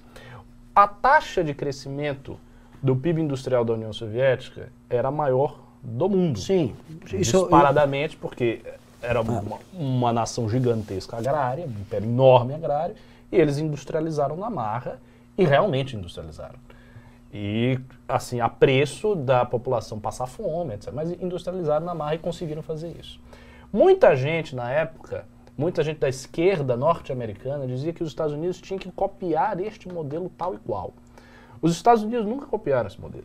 E os Estados Unidos conseguiram, ao longo de várias décadas, mostrar que eles conseguiam superar a produção soviética, eles conseguiam, eles estiveram na dianteira da tecnologia o tempo inteiro e a União Soviética colapsou. O que é que eu acho que é a única assim, saída para um pensamento conservador, um pensamento liberal norte-americano que não queira jogar a sua tradição no lixo? É tentar encontrar aonde está nos Estados Unidos os fatores de dinamismo daquela sociedade. Porque a sociedade americana já foi muito mais dinâmica do que é hoje. Assim, é uma, um, um- quase um lugar comum entre conservadores indicar o declínio do dinamismo americano, da liberdade americana, da capacidade americana de fazer dinheiro, da inventividade americana, tudo isso está caindo. Assim, isso está, por exemplo, na história da economia americana que eu li do Adrian Woodrich e do Alan Greenspan. Um, um editor da The Economist e o Alan Greenspan, famosíssimo aí, que foi do, do Fed e tal. Tá lá. O capítulo final é uma dissecação sobre as causas deste declínio americano. Então, o declínio americano é visto. Muita gente vê. Muita gente da esquerda, muita gente da direita vê o declínio americano. Mas eu ten- tenho para mim que existem fatores na história dos Estados Unidos que permitiriam ele se, digamos assim, se- eh, renascer das cinzas, voltar a ter mais dinamismo. Por exemplo, por que, que os Estados Unidos cresceu de um jeito tão meteórico no século XIX? Quais eram as características econômicas daquele país? Porque, por exemplo, os Estados Unidos têm uma estrutura hoje de regulação legal muito grande. Por que não, ao invés de abandonar o liberalismo, não aprofundar o liberalismo? Aí você vai dizer, ah, mas você vai aprofundar o liberalismo, necessariamente vai ter consequências negativas, porque depende. Você pode aprofundar, por exemplo, certos aspectos do liberalismo interno, né, para facilitar a inventividade das empresas Pausa. e manter um certo protecionismo americano, porque é- isso, isso é uma coisa que está na história dos Estados Unidos. A economia americana tinha uma ampla liberdade Interno, interna mas eram protecionistas pra cacete. e uma um amplo protecionismo externo contra a Inglaterra. O, o- o ponto dos Estados Unidos naquela época, do Hamilton, não era qualquer outro, era a Inglaterra. A Inglaterra era muito ameaçadora do ponto de vista industrial, porque a Inglaterra que começou a Revolução Industrial. Então eles tiveram esse protecionismo para conseguir criar a sua indústria nacional. E esse foi o grande esforço de parte dos fundadores dos Estados Unidos. Como transformar essa república numa república manufatureira e depois numa república industrial que consiga competir de igual para igual para todo mundo. Então você pode ter um rearranjo disso. Você pode ter um neo-hamiltonianismo. É possível. Eu vou sei. te falar por que que Enfim, não- tem muitas. Eu, eu acho o seguinte: eu acho que há muitas possibilidades internas no país. É, para mim, abandonar a perspectiva, enfim, de mudar e dizer, não, a gente está condenado, já era, é uma atitude assim, fraca. né? se a gente tivesse isso no Brasil, a gente também não faria nada. É, Abandonar o Brasil, não tem jeito, o Brasil é essa merda aí com o tempo. Não, mas o que eu acho que sim, é nada vai ser feito. Mas o modelo atual, ele não tem condições de fazer enfrentamento. Ah, é, do eu jeito acho- que tá, não. eu acho que eu sim. acho que ele vai ter que A democracia liberal hiper engessada como ela está hoje é hiperedonista. E eu vejo as perspectivas de um cidadão comum hoje são ser feliz. Ah, não é nem ah, ser feliz de acordo com uma determinada lógica, vou construir uma família. Não, não, o cara quer ser feliz. Mas isso muda também. Eu acho que isso muda para o momento que vier, vier uma- tem, É. tem um fuzil na porta É, da casa dele. é isso. Aí o cara já pensa, a felicidade ela ganha novos a contornos. pressão faz mudar. Se você, você ficar sendo pressionado por uma potência estrangeira, é porque a vida Só que as coisas são muito dinâmicas, as coisas são muito dinâmicas, cara. Porque assim, uma, uma das coisas que falam é, naquele livro do capitalismo estético que eu Uhum. gosto muito é que assim, eventualmente o Ocidente ele ser, na verdade, um, um playground. Ele, se um- ele tem uma função econômica de ser um playground do mundo. Eu acho isso impossível. Eu não, eu não acho isso sei, impossível. cara. Eu, não, sei. acho Eu, isso eu olho, eu olho a- a- o, o grau de decadência civilizacional que a gente está vivendo é tão É, mas a ideia do playground essa é uma ideia que eu não sei como é que o Lipovetsky desenvolve nesse livro aí que eu não li, mas é uma ideia que me parece estranha. Por quê? Porque é como se você tivesse um planejamento tal que você discriminasse. Ó, esta área aqui vai servir para as pessoas buscarem os seus prazeres hedonistas. posso Só que a- qual é o ponto? Para que isso aconteça, essa área precisa ser muito rica. Tá- Só estão me autorizando aqui eu a, a dar um golpe de Aqui. Estado. Como é eu que é? autorizo o Renan, eles estão falando que sou o Renan golpe. Tá, ó, já, vamos armar uma manifestação aí, que aí eu, vambora, eu vou dar um golpe. Vamos lá, desculpa. Cara. Então, e- e o- a Europa consegue ter esse hedonismo e tal, porque é uma sociedade ainda da afluência, ainda é a Europa. Mas no modelo que a China domine, quem diz que vai ser a Europa? Quem diz que vai ser os Estados Unidos? Quem diz que esses países não vão empobrecer em níveis absolutos? Claro, é. porque você tem uma, assim, você te- teria uma transição do eixo econômico. E aí eu acho que o bicho pega e eu acho que os europeus e os americanos eles reagiriam. Vou, vou dar um exemplo histórico. Depois, um exemplo histórico. Quando a União Soviética estava, enfim, se desenvolvendo tal, aí você teve o Estado de Israel em 1948, muitos intelectuais que eram de esquerda, ali na década de 60, 70, eles simplesmente trocaram a cabeça, viraram a chave e entraram na direita, um monte. Não, nos Estados Unidos, os trotskistas que viraram neoconservadores. Mas por quê que eles fizeram isso? Porque eles sentiram, e isso estava bem claro nos jornais que eles escreviam, nas, nos livros que eles escreviam, eles estavam sentindo visivelmente a ameaça da União Soviética contra os Estados Unidos. Então, aquelas ideias que eles tinham, não, eles foram abandonando sentindo esta ameaça. Hoje, você pega um cara de. isso. Veja, hoje você pega um cara de esquerda, um cara ocid- ocidental de esquerda, um americano esquerdista. Ele está muito mais preocupado em criticar o, sei lá, a política do deep state norte-americano, a guerra do Iraque, do que criticar a China. Ok? Mas se ele tiver uma pressão existencial nele, da seguinte maneira, existe uma potência aqui que ela é hostil a você. ela vai lhe dominar, ela vai lhe jogar na pobreza e para esta potência você é um merda. Se o sujeito começa a sentir isso, ele, ele muda de ideia. Muitas pessoas mudam de ideia. Porque aí elas se sentem diretamente ameaçadas. Como você pegar, ah, um cara de esquerda, não sei o quê. Sim, mas se eu boto aí um governo de esquerda e esse governo de esquerda começa a lhe matar, a matar sua família, muita gente muda de ideia. George Orwell só se tornou este grande crítico do socialismo quando ele foi na Guerra da Espanha, como jornalista, e ele viu o que aconteceu. O exército stalinista entrando, invadindo, matando a própria esquerda. Deixa eu fazer uma pergunta Então, interessante agora. de- de Gente, o fato, a parte legal de ter um Ricardo aqui, que eu vou ficar fazendo várias especulações sem sentido, e eu jogo a bomba pra ele. Eu vou jogar uma é tipo um interessante agora. aqui. Uma, uma, uma boa. É o seguinte, Ricardo. O... A gente tá falando, por exemplo, do país, dos Estados Unidos, que é um país ah, tem começo, meio e fim. Não sei, assim, a estrutura, a elite Sim. tem um vínculo com a base, eles têm uma história, eles têm- acham que tem um É. destino histórico e tal. Posso falar a mesma coisa da Europa. Eu não sei se eu posso falar a mesma coisa do Brasil. Não, infelizmente. E aí eu vou entrar num ponto que é interessante, que é a especulação aqui, indo para minhas idades do bronze aí, coisas que eu gosto. Quando a gente fala do crise e colapso da idade do bronze, o que, que a gente teve? A gente teve grandes impérios, que eram impérios tributários, você tinha uma elite muito pequena estabelecida, que pesavam a mão na base da pirâmide, do Egito, hititas, os elamitas, puta, todo mundo, Mitânia, a bagaça toda lá. E eles tinham relações comerciais e tal. E essa base começa a passar uma fome, começa a não aguentar a servidão que eles vivem, as próprias guerras impostas de um com o outro, sofrem demais.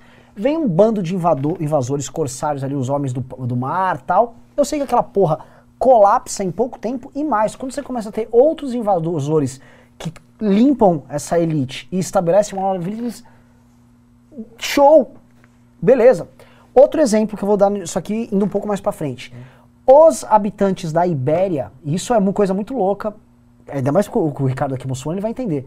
Os habitantes da Ibéria, que estavam vivendo sob jugo dos visigodos, eles comemoraram Sim. quando o, o- montaram o califado ali, porque não era tão ruim, não era tão opressivo quanto os visigodos estavam lá.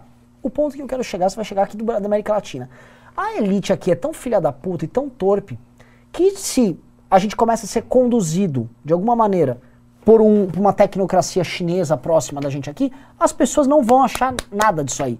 Rapaz, eu não sei. Assim, eu, eu- esse é um assunto que eu, eu ainda Viajei demais estudar. ou, ou tem algum sentido Não, você não viajou. Eu preciso estudar a China de verdade. Eu nunca li um livro inteiro sobre China, do início ao fim. É um assunto que eu preciso estudar. Mas tem tanto, tanto assunto no mundo aí que é difícil.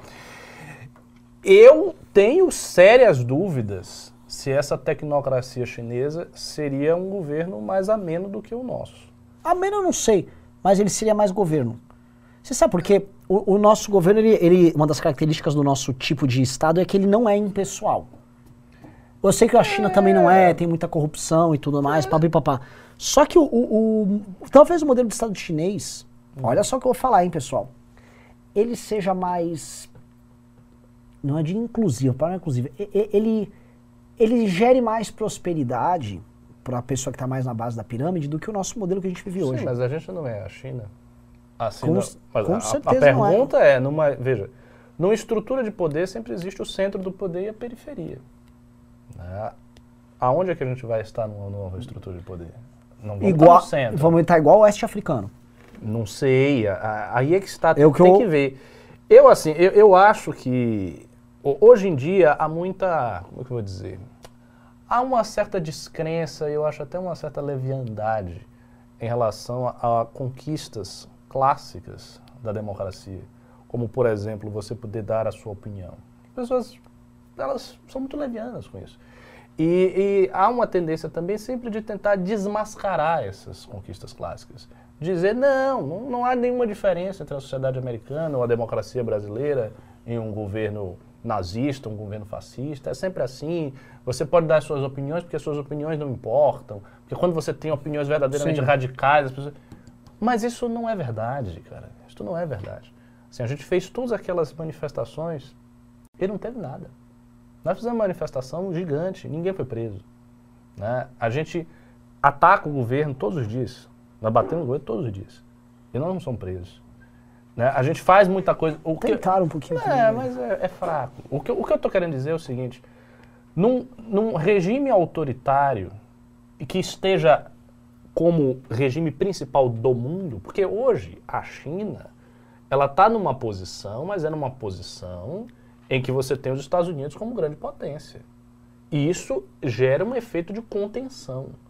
Por mais que a China reafirme a sua soberania né, e fale, por exemplo, que o que, elas, o que eles estão fazendo com os uigures, eles vão fazer mesmo e acabou, e que o uigur é uma ameaça terrorista e que eles estão controlando o extremismo.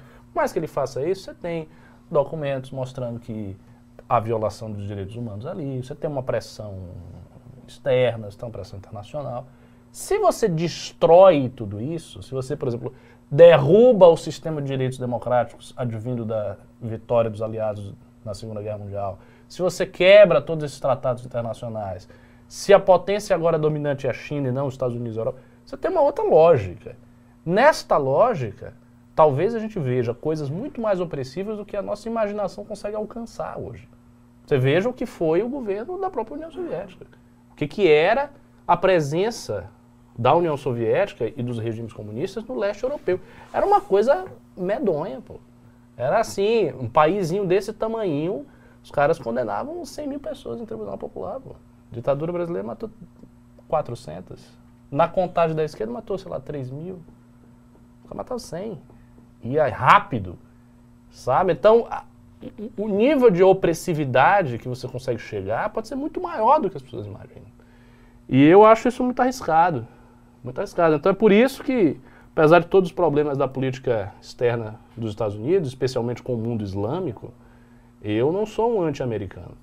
Porque eu não sei o que, que vem para além da ordem americana. A ordem americana, eu sei o que, que é a ordem americana. Eu sei quais são os seus pontos negros e quais são os seus pontos luminosos. Sei o que é bom e sei o que é mal. Mas eu não sei o que é, é a ordem chinesa. O que, que é a ordem chinesa no mundo, com os Estados Unidos enfraquecidos? Não sei o que, que isso pode ser. Porque você pega toda essa lógica dos direitos humanos, que está aí há não sei quantas décadas, isso é uma coisa que foi construída. Está construído. Você tem um paradigma liberal construindo as coisas, construindo as coisas, as pessoas querem derrubar. Não, isso não, não está certo, é injusto, é apenas formal, vamos derrubar, porque se a gente arrebenta tudo isso aqui, vai nascer uma nova liberdade. As pessoas. Será que vai? Será que vai nascer uma nova liberdade? É essa a sensação de nova liberdade que a oposição de Hong Kong tem? Não, não, isso, isso, isso, isso não, eu não tô achando que tem liberdade nenhuma também. Então, assim, ah, mas e aí as pessoas vão ser mais prósperas? Vão mesmo? Não sei, não sei. Talvez as pessoas sejam esterilizadas, porque tem maquinário suficiente para cumprir as necessidades produtivas e as pessoas sejam impedidas de ter filho, e aí, como é que fica? Você toma ali uma injeção lá e acabou. Você não vai ter filho não, por quê? Porque tem máquina demais, é muita boca. Eu não sei o que pode acontecer. E ninguém sabe. Então, esse é um assunto a ser estudado com muita calma. Voltando aí para o Felipe Neto, já que a gente começou no Felipe Neto. O Felipe Neto também não sabe porra nenhuma, porque, enfim. é um, um, um, cara que leu meia dúzia de livros, ficou entusiasmado e já saiu falando um bocado de coisa. É bem triste que um cara desse tenha 40 milhões em audiência e que ele chegue para tanta gente, porque ele não é qualificado. Ele não, ele não tem reflexão nenhuma. Ele, ele pegou uns livros que ele comprou e ele ficou entusiasmado. Se ele tivesse comprado uns livros de direito e ficado entusiasmado, ele estava lá, falando também. Então, é assim, ele, ele já, veja, ele acabou de comprar os livros, que foi outro dia que ele comprou os livros. Sim. Ele começou a levar, e ele já decretou que o neoliberalismo precisa ser destruído. o, o cara leu sobre um assunto altamente complexo, que é a história do mundo, durante umas semanas. E ele já tem a fórmula completa. Ele já sabe que precisa ser destruído. E assim, se ele sabe que precisa ser destruído, ele sabe o que, que vem depois, né? Porque você, isso é uma coisa de prudência conservadora. Você não destrói algo se você não sabe mais ou menos o que vem depois. Então ele já tem mais ou menos uma ciência do que vem. Ele tem mesmo uma ciência do que vem depois. Ele sabe. Ele pegou todos os críticos da China, estudou isso tudo. Ele pegou os autores da democracia, ele leu isso. Mais do que isso, ele leu sobre o desenvolvimento do iluminismo, do liberalismo. Ele não leu sobre nada. Então ele vai falando aí, ah, tem que destruir e tal. Eu sei o seguinte, a esquerda está voltando na América Latina, parece que está voltando no Brasil. A China é hoje esta ameaça e nós estamos aí. De na vermelho. nossa posição, na nossa posição. Uma posição muito desconfortável nossa. E como é que eu encaixo o Aura Mazda nessa história? Vai, dá, um- dá seu jeito pô. aí. Encaixar a Aura Mazda? Não sei. Depende de quem é o Aura Mazda. Quem será o Aura Mazda? Será os Estados Unidos? Será a China? Será o mundo islâmico? Será a Rússia? Todo mundo quer ser o Aura Mazda. Ninguém quer ser o Angra Magna. É. ninguém quer ser Arimã. Ninguém quer ser o princípio maligno. Eu queria ser um Mitrazinho, virou um cara Mitra. menor no panteão e tal. Pois é, pois é. Mas vou te falar um negócio. O, o, o- e nesse game geopolítico, é, ó, vou até falar assim, pessoal, vamos ler os, vamos ler os pimbas. assim, Bora, tem um cara dizendo aqui, ah, ninguém leva o Felipe, Felipe Neto a sério. Aham. Cara, prova que o Felipe Neto Gente, é os levado a sério que eu estou Bra- falando sobre ele. Os maiores jornalistas do Brasil ah, validaram. Quem não leva a sério sou eu, pô. Eu falo essas coisas aqui e ninguém tá nem aí. O Felipe Neto fala que tem que destruir o liberalismo. Oh, meu Deus! O grande gênio, a mensagem do Felipe Neto, tem que destruir o liberalismo. Vamos, vamos. Porque, assim, uma das, uma das grandes perversidades do nosso tempo é a distorção que a audiência faz nas coisas. A audiência provoca distorções terríveis numa época que não há mais critério. Então, assim, em, em uma época anterior, que você tinha parâmetros de respeitabilidade intelectual muito grande, as pessoas ouvidas, de todos os campos, liberal, conservador, socialista, eram pessoas sempre eminentes, que tinham um trabalho, tal, pessoas que desenvolviam uma reflexão própria. Hoje em dia não é assim, cara. Se você tiver audiência, você pode ser um débil mental. Pô. Você- não estou dizendo nem que ele é. Você, você pode ser realmente um débil mental. Tipo, sei lá, você tem um canal que você enfia coisas no nariz. Esse é o seu canal. Você enfia várias coisas, você vai enfiando coisas no nariz. Aí você consegue 10 milhões de seguidores e começa a dar opinião sobre política. E vira trend topic, todo mundo tá comentando a opinião do cara que enfia coisas no nariz. É isso. Esse, esse é o nosso mundo. É triste, né? Enfim, vamos ler os pimbas, né? Vamos, mandaram pra quem? Pro você ou pra mim? Não sei. Pessoal, digite um se vocês querem mais MBLs News como esse. Hoje foi um podcast. Foi um podcast, eu vou falando. É, assim, ou digite dois, não, eu quero o tema do dia, porque eu achei maravilhoso. Achei maravilhoso. É. Tinha várias, assim, é, é, eu vou- eu vou ter live pra fazer hoje na academia. Aliás, alunos da academia 10 da noite, vou bater um papo com vocês aí. É, mas, porra, muito, ó, todo mundo digitando um aí. Nossa, seu celular, Ricardo, coitado. É. eu tenho que esperar até o negócio atualizar. Não mandaram pra mim, então é. é... Ah, uma coisa que eu, eu- uma coisa que eu sinto muita necessidade, a gente tem que fazer isso em algum momento. Em algum momento tem que fazer isso. É arranjar mesmo as pessoas para estudar os temas, não tem jeito. Porque assim, eu, eu sou bastante estudioso. Eu leio muito, leio todos os dias, sou- levo a vida intelectual muito a sério. Mas eu tenho limites físicos Sim. e de interesse. Tipo, tem tantos assuntos que a gente precisa de gente boa para comentar. Por exemplo, esse negócio da China. Hoje, hoje eu procurei sobre isso. Não tem nada à direita, na nossa direita. Só tem ou coisa estrangeira ou material de esquerda. Livro mesmo so- sobre China no Brasil, eu procurei. É só de esquerda. São, são pessoas de esquerda, chinistas, que estão escrevendo sobre China. Então os caras dominam, por, por por uma questão de quantidade, como eles têm, os especialistas em tudo que é lugar, eles dominam o discurso dentro daquilo. Você não acha? Não tem. Me diga aí um cara de direita que fala sobre China no Brasil. Ah, tem o Ernesto. Não, sério, pô. Não tem, capô. É isso, não tem. Assim, são muitos, cara, são muitos assuntos que a direita não tem ninguém. Não é que não tem muitos, não tem ninguém, simplesmente não tem ninguém.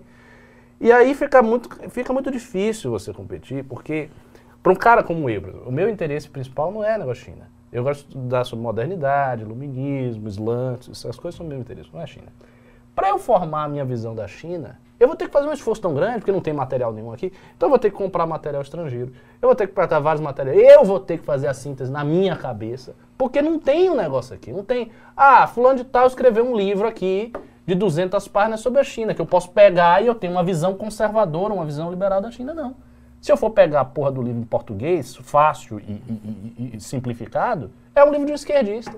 Então eu fico dependendo da visão do, do cidadão. É um, isso é um problema. Vamos ver aqui. É, eu acho que agora, agora foi, agora foi, agora foi.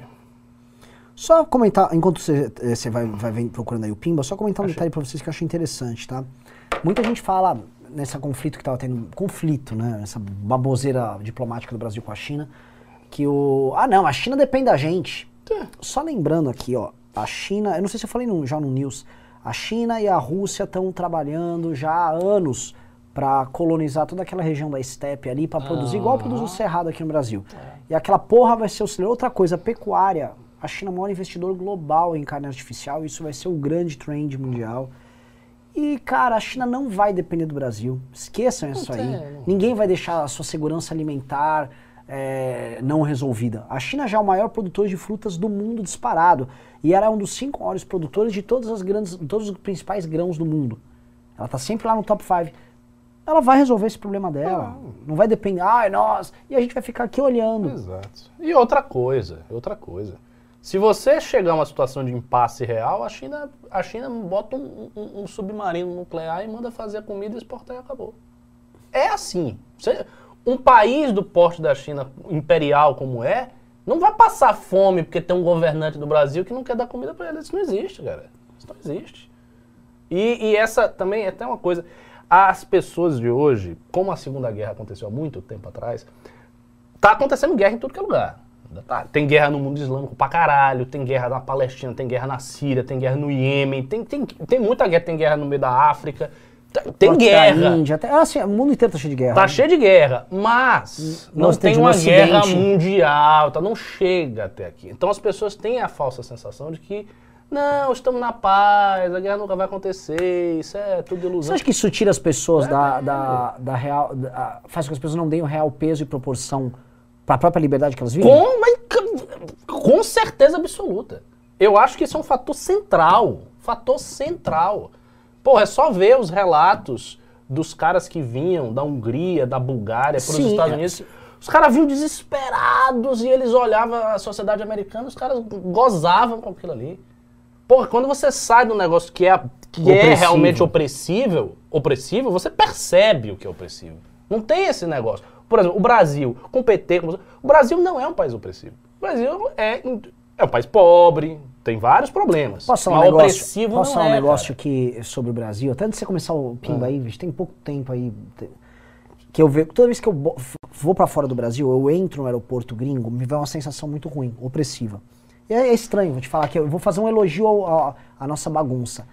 É tudo extremamente vigiado por câmeras. É tudo extremamente padronizado. Grandes marcas mundiais em todos os lugares. Ah, Quando você chega no aeroporto na Espanha, seja na França, seja na Alemanha, primeiro são todos iguais. A- essa propaganda chega, a, a- a arrumação, a burocracia, aquilo não, te aquilo não me faz bem, velho. Aí eu me sinto melhor na bagunça aqui. Sim. E de alguma maneira o caos aqui me faz me sentir mais livre do Porque que. é mais livre. Exato. É mais livre. A gente, a gente tem coisas. Tem coisas especiais do ser brasileiro tal, que são coisas uh, valiosas e a gente também não valoriza. E essa questão da liberdade cívica é uma coisa que o ocidental não valoriza. Sim. Mas se o ocidental perder, ou se começar a perder a liberdade, aí ele vai acordar. O problema é que, assim, com a União Soviética ele acordou a tempo, conseguiu. E com a China, será que vai?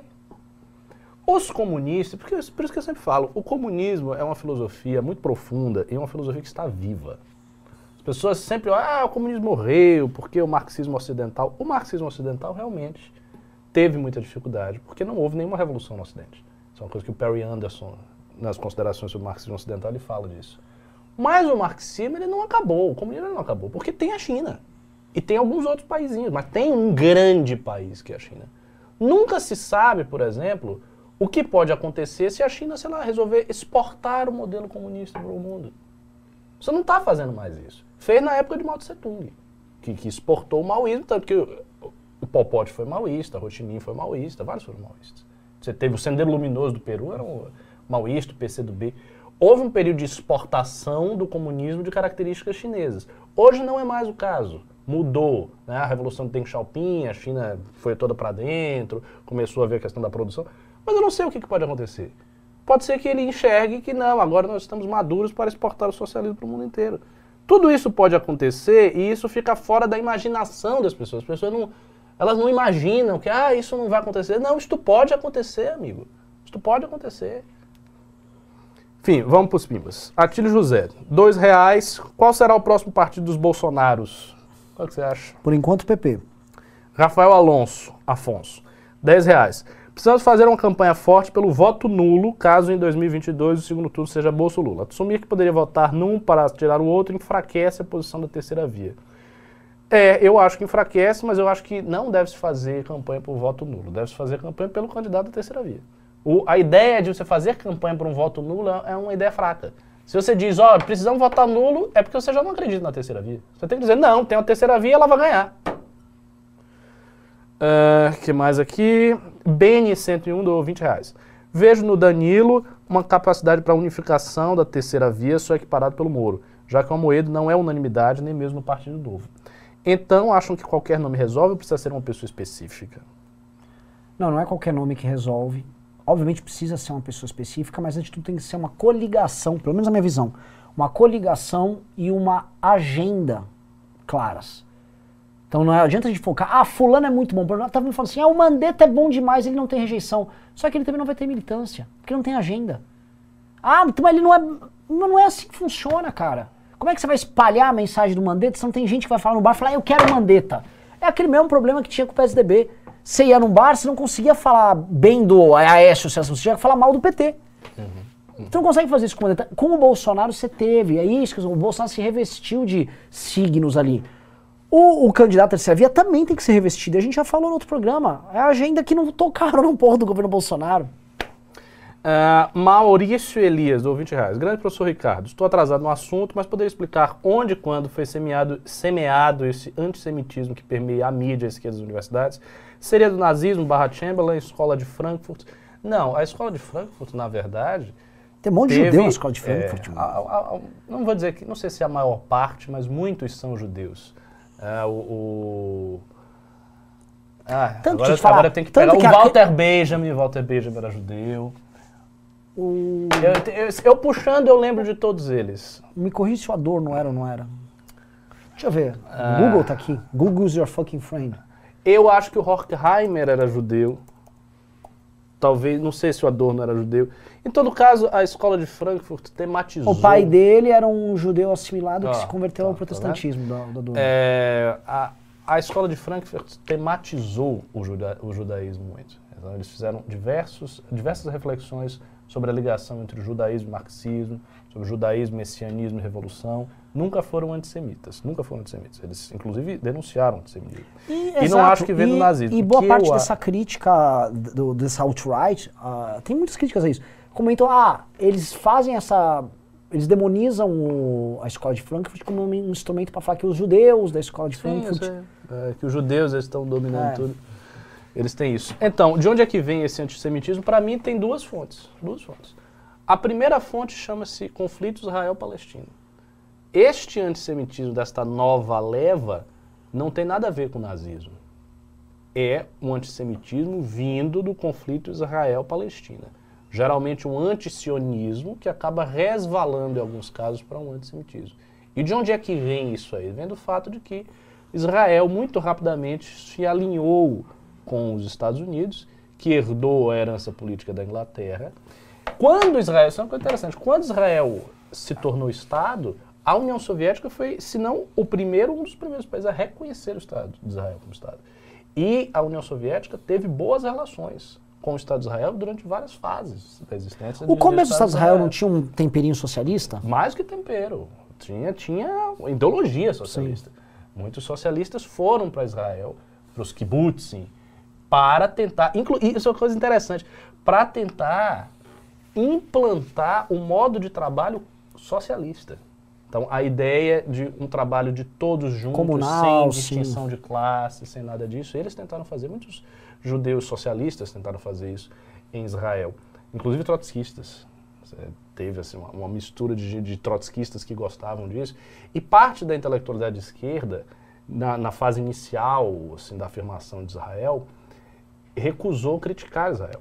O Eduardo Said, que é um intelectual de esquerda árabe, que faz uma crítica muito dura a Israel, ele menciona isso. Ele diz, por exemplo, ah, Sartre, Jean-Paul Sartre, que fazia críticas tão duras à colonização francesa da Argélia, quando veio Israel, ele abdicou de fazer as críticas.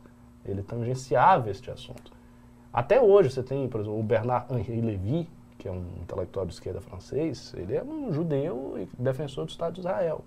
Tem muita esquerda defensora do Estado de Israel ainda. Mas há uma questão problemática aí. Como o Estado de Israel tem um alinhamento muito profundo com os Estados Unidos, e como muita gente veio interpretar o processo de colonização de Israel como o último elo de um processo imperialista e capitalista, a esquerda anticapitalista acaba se Sim. com a Palestina por essa convergência. Então essa é a primeira fonte. E a segunda fonte do antissemitismo é, meu amigo, o velho antissemitismo europeu que nunca morreu, que está na direita europeia até, hoje. Em parte da direita americana também, por influência da direita europeia. Então essa alt-right antissemita, esses caras da Nouvelle Droite que são antissemitas, é porque eles sempre foram antissemitas. Então essa, é- é- essa linha de antissemitismo é a mesma linha do nazismo. Mais fraca, evidentemente, com mais, mais eh, menos intensa. Eh, Rafael Alonso, do 10 reais. Precisamos convencer os eleitores de Lula e Bolsonaro que levar algum deles ao segundo turno seria um risco real de derrota, para que alguns de seus eleitores sejam convencidos de, aderir à terceira via. É, não sei. Para Lula isso não funciona, né? Porque não é o risco de derrota. Diego Souza deu 5 reais. A lógica de mercado não oferece resistência aos avanços da China, pelo contrário. Em um mundo onde o dinheiro manda, o domínio chinês é implacável. Não é tão simples, cara. A, a China não tinha esse- essa ascensão econômica que ele tem, que veio até hoje.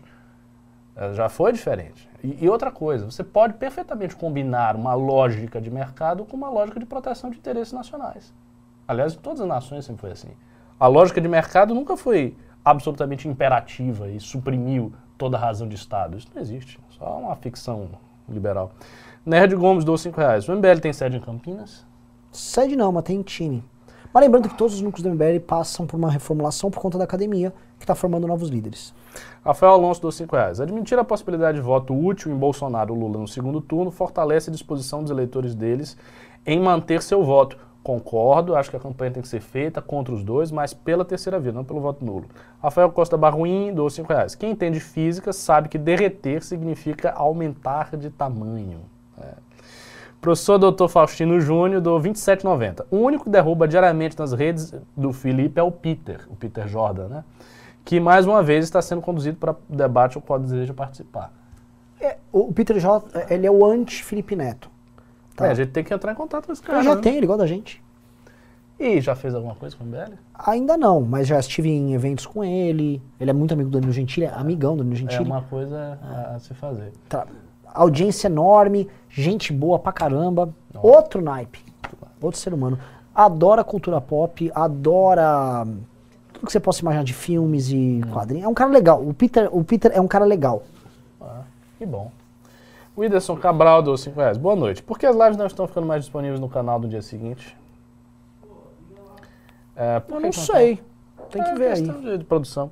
BN101 do 10 reais. Avisa o Kim que criptomoeda expedida pelo Banco Central é roubada. A beleza da criptomoeda é exatamente o fato de elas serem descentralizadas. Olha só. Igor Porto do 10 reais. Assista um vídeo do Rafael Lima de sobre como os estados criam crise sobre a crise de 29. Ele traz uma boa base teórica e usa a bibliografia da época para basear seus argumentos. Imagino que sim, os liberais têm uma crítica muito forte à interpretação de que a crise de 29 se deveu à não regulação do mercado. Eles tentam mostrar sempre o contrário. É um princípio, né, um princípio dogmático do liberalismo mais forte, dizer que todas as crises do capitalismo decorrem de intervenções estatais. Eu acho isso uma coisa tão difícil, porque é difícil separar a intervenção estatal da economia não intervencionista, porque na prática histórica sempre houve intervenção e sempre houve margem de liberdade, sempre estiveram juntos. Bad Vibe de Memes do, do Uau! 666. Melhor página de memes que existe. Bad- sigam eles no Instagram, no Twitter. Maravilhoso. Grande Rodrigo Paulosi, um semideus. Dono do melhor maré do Brasil, comedor de salgadinho, a- aposta no jogo do bicho. Ele foi, só que fazer um parênteses, ele, ele Hum. fez um, não sei se foi do Senai, ele criou um meme que era o seguinte, tipo, que o Senai tava ensinando eh, você a montar uma banca de jogo do bicho, né? É. Ia ser um curso novo. Ele fez um meme disso. E aí o Senai foi obrigado, olha, é mentira que o Senai está montando um curso de como ser um bicheiro e tal, ou como ser um agiota, é um dos dois. Muito bom. É, boa noite, pessoal. O que dizer de quem ganhava dinheiro em cima de crianças ligando para 0300 e agora tem a missão de destruir o neoliberalismo? Pois é, cara. Falar aqui. Lucas Cardoso do dois reais. Traga uma Alengame de novo no News. Acho que seria uma boa participação nesse tipo de programa. Atílio José do cinco reais. Segundo o Cagério do Guedes, estamos na maior criação de empregos formais da história recente. É sério isso? O Guedes falou que vai, vai entregar 2 milhões de Ah. empregos agora. Ele também avisou que está na hora de fazer campanha. É tipo assim, ele é tão óbvio Ai, nas falas dele. do céu. Lembra quando Dilma mudou a conta para classes sociais? Cross Kawasaki do 5 reais. Discutiam neoliberalismo existir ou não. O próprio Kim, na entrevista com o Prioli, disse achar isso apenas um termo pejorativo. Monstro baleia forever. Mas o Kim não estava certo. É, Assim, não a gente é já embarcou nesse isso, não. discurso. Falou Não, é assim, porque se tornou, sendo bem justo, o termo realmente se tornou. Sim. E os neoliberais começaram a abdicar do negócio, porque a esquerda roubou a semântica. Mas você pode se referir a neoliberalismo sem estar num contexto pra- Sim. pejorativo. Não, não é. Por exemplo, você pega. Ah, foi a volta do liberalismo clássico. Por que você não pode chamar de neoliberalismo? Novo liberalismo, liberalismo novamente aplicado. E não tem gente que chama de neomarxismo, É, uma não série de autores não hoje é? Problema nenhum. Cross Kawasaki dos 5 reais. O Brasil merece afundar. Mais cedo vi uma live bolsonarista com 5 mil, nasceu ontem. MBL com muito mais qualidade, uma luta pesada para crescer. Força. É, mas você deve considerar se a live tinha mesmo 5 mil pessoas. Ah, Pô, os caras botam aí qualquer coisa, né? Cross Kawasaki, dois reais, dis- discorram sobre yoga de cisne erguendo Dócrates. É o seguinte, primeiro que aquilo é um filler, né? Aquilo lá nunca aconteceu oficialmente, mas já que vamos falar de filler, o Yoga de Cisne, ele usou uma tática muito tosca, né? O Dócrates era gigante. Imagina um cara é, muito não grande. fale mal do yoga, meu personagem favorito. É mesmo? É, Aí eu- sempre me identifiquei com ele. O Yoga, o que acontece? Ele vai enfrentando, ele usa uma- um artifício muito esperto, né? Esperto não, supostamente esperto, que ele, ele escorrega de joelho até a perna do Dócrates, aí ele congela a perna e fica erguendo. Só enquanto isso o Dócrates fica batendo nele. É meio estúpido ele ter feito isso, né? Mas, É, de fato. Ele deveria ter invertido e jogado o cara no chão. Enfim. Era só pra parecer resistente. É, Olin Brandão do 200 reais. Boa noite, MBL. Curti muito o news de hoje falando sobre geopolítica, bem para a gente falar de outros assuntos além do Bolsonaro. Esse Pimba é em homenagem ao melhor deputado federal do Brasil, nosso japa do MBL. Isso aí, obrigado. Maravilhoso. Matei ele no começo do programa só pra ele largar de otário. O moleque é muito bom. Outro dia aprovou três, aprovou três relatórios num dia vi, só. Tomar no cu, meu. Augusto Mendes, 12 5 reais. Esse recorte Constantino vai amar. Igual ele fez com o Pavinato, Renan municiando o gado. Augusto Mendes, deu 2 reais. Renan deu a pauta do dia para Jovem Pan. Cross Kawasaki, 2 reais. Feijão em cima ou embaixo do arroz? Tanto faz, sempre misturado. Cross Kawasaki, deu 2 reais. Mais dois relatórios do Kim, já fez mais que todos lá. Atílio José, 5 reais. O maior problema para a China está na Índia. Isso é um belo ponto. Com a religião indiana predominante, somente eles terão de- capacidade de barrar o monstro chinês. Isso é de uma imensa importância. Ah, tem um outro ponto, né? Que religião predominante? Se o hinduísmo tá, Não tá, não. O hinduísmo? Não, o hinduísmo tá, tá em queda. Não está. Tá em, não, em queda demográfica. Assim, eu- eles estão perdendo espaço, porque tá tendo uma islamização gigante. Não, mas hoje o Não, você tem tá- movimentos nacionalistas hindus, tal. Ah, o hindu, hindu, como é? Hindu, tipo, O hindu, tipo, Mas também tá E eu, crescendo. Sinceramente, eu acho que o hinduísmo ele é uma das religiões que ele vai existir até o final do mundo. Sério. É sério. Só queria saber, é indo-europeia, né? Não, mas não por isso. Tudo por Renan é um indo-europeu. Eu acho que o Islã e o cristianismo vão existir até o final do mundo. Eu acho que estas grandes que estão aí ainda, Tá. pra mim elas vão existir Vai ter um pouquinho de zoroastrismo? Um tiquinho só. O zoroastrismo, não sei. É uma, é, é uma religião bem pequena, né? Bem, é, tem só um, assim, uma faixazinha na Índia, os parsis, lá o povo do Fred Mercury. É, então. O zoroastrismo é, nas religiões é meio monstro-baleia. É, um monstro baleia. Mas assim, você tocou num ponto muito interessante. A posição pol- geopolítica da Índia é fundamental. Mas não, isso- mas não deram bomba pra Índia pra isso? Exato. Por isso os Estados Unidos estão se aproximando da Índia. Hoje existe uma proximidade entre os Estados Unidos e a Índia que é bem maior do que algumas décadas atrás. E essa é uma aproximação em virtude da situação com a China. Porque a Índia está hoje numa disputa acirrada com a China. E aí o que acontece? A China, você vê como uma coisa é louca, né? A China se aproxima de quem? Do Paquistão. Porque o Paquistão odeia a Índia. Né? Assim, Índia e Paquistão é um dos conflitos mais explosivos do mundo. E, e, assim, não é estranho que o lugar hum, talvez mais indiano original da Índia seja o Paquistão? Porque o no- aquilo é o norte da Índia. É, é. Eu, eu não sei como é que se tornou hegemonizado assim pelo Islã. Poss- possivelmente. Não, eu sei. Não estou dizendo que não sei, mas sei. É, quando ocorreu a conquista dos Gasnávidas e dos Mongols, e esta conquista foi pelo norte. Sim. Então o norte se islamizou mais e o sul ficou mais Sim. hindu. No finalzinho, no, no ápice da conquista islâmica, ainda sobrou aquela região Tamil no sul intocada. Foi a última, última região intocada da, da Índia. Uh, Olim Brandão, dos 100 reais. Ricardo, falta de fé no Renan, falta de fé no- do Renan, né? Não é de hoje. Ele é bem sincero quanto ele vê a realidade e vê a falta de esperança. Segundo o Datafosa, o Renan só não desistiu porque ele prefere continuar sendo uma flor em meio a lixão, como ele disse no vídeo. Olha que bonito. Eu falei que o Kim é uma flor lixão. Eu sou lixão também. não, não tô com essa não. Agradeço. Diego o Kim é uma flor. O Kim é uma flor que é muito nobre. Kim é um, Kim, o, o Brasil não merece o Kim Kataguiri. É, em breve talvez o Brasil faça alguma coisa contra ele. né? É. o Brasil faz alguma coisa contra seus bons homens. Sim. Sempre. Diego Souza deu 5 reais. O Ocidente não tem moral, valores maiores que os lucros que a China oferece. O Ocidente está desmoralizado. Você vê que o pessoal tá confiante, né? Felipe Santos deu 2 reais. Renan, eu autorizo. King Molder deu 5 reais. Roberto Gabris, vou abrir live após essa para nós debater geopolítica. Como é que é? É, Monstro Baleia deu 2 reais. Eu sou o único que pode ressuscitar o Ocidente. Então, bom Monstro ponto. Baleia. Porque o, foi o Monstro Baleia que ressuscitou o Kamen Rider e salvou o mundo. Tá vendo? Igor Porto deu 5 reais. Ricardo, fala sobre o tratamento da China tem com os muçulmanos. É, o que você quer que eu fale? Um tratamento desumano, horrível. Assim. Agora, com uma grande, essa é a verdade, com uma grande complacência do mundo islâmico. O islâmico está grande complacência com o que está acontecendo com os uigures. Eles não se sentem vinculados àqueles muçulmanos porque são muito distantes do ponto de vista étnico, existem relações comerciais com a China, então eu não vejo ninguém assumindo a bandeira dos iogurtes. Coisa totalmente diferente do que acontece na Palestina.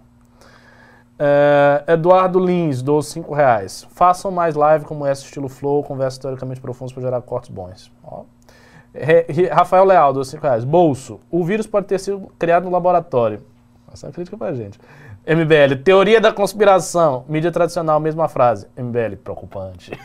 Não, não, mas pera, mas não foi isso, porque o Bolsonaro e essa turma, é, o, o que saiu na imprensa não foi que a China fabricou o vírus em laboratório para sair jogando nos outros.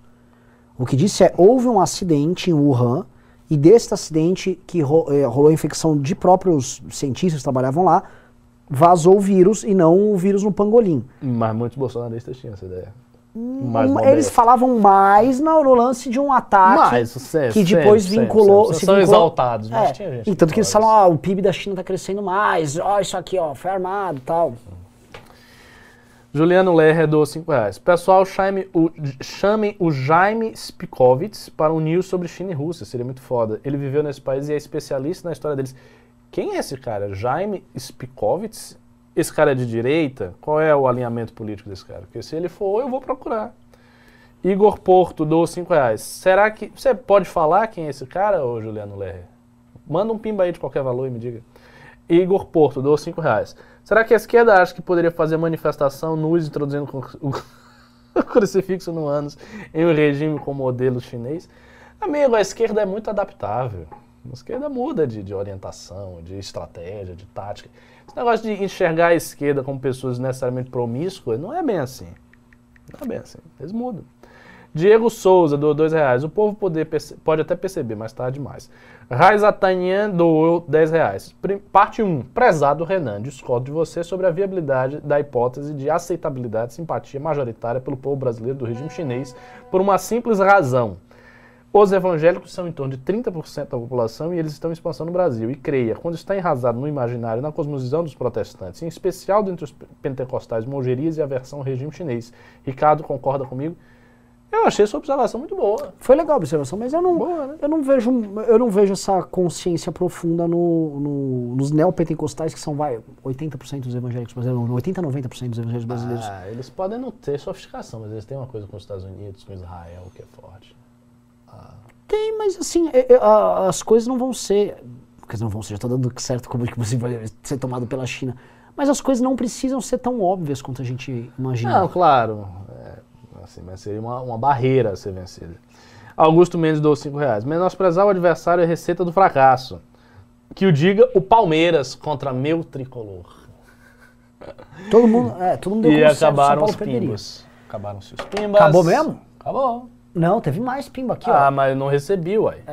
Ó, o Anderley Pastelo mandou 15 reais disse: Ops, tinha mandado só cincão. E o Pedro Souza falou: reforço o convite ao Alan. Amo vocês, mas de todos os quadros do MBL, é com ele que eu me identifico mais. Sou alene- alanegamista assumido. que legal, muito bom. Olha, a gente pode instituir um news, escolher uma data e fazer um news lá naquela mesa de podcast. Só pra falar, aqui do lado, apontou apontando pra lá, foi montado assim, televisão gigante, tipo um cenário bem É, de podcast picão. A gente pode instituir um só pra fazer essas viagens. Eu não sei se a data, assim, tipo, dar uma data fixa. O que eu acho interessante é, nos dias que não tem pauta Ah, a gente quente, falar. é. Aí pega Sabe por quê? Pode falar, vai. programa nem percebi passar. É, vai conversando. Vai conversando, eu gostei, eu prefiro isso aqui, sabia? É. Assim, vou falar do quê? Eu tava falando hoje, vou falar. Vai, vai, a CPI vai chamar os governadores. Que bosta essa CPI. Que triste a gente tem que depender de uma oposição feita pelo Renan Calheiros. Hoje, assim, eu andei meio deprê. Ontem eu tava deprê, hoje eu tô Eu vi. Fiz vídeo deprê, eu tô deprê.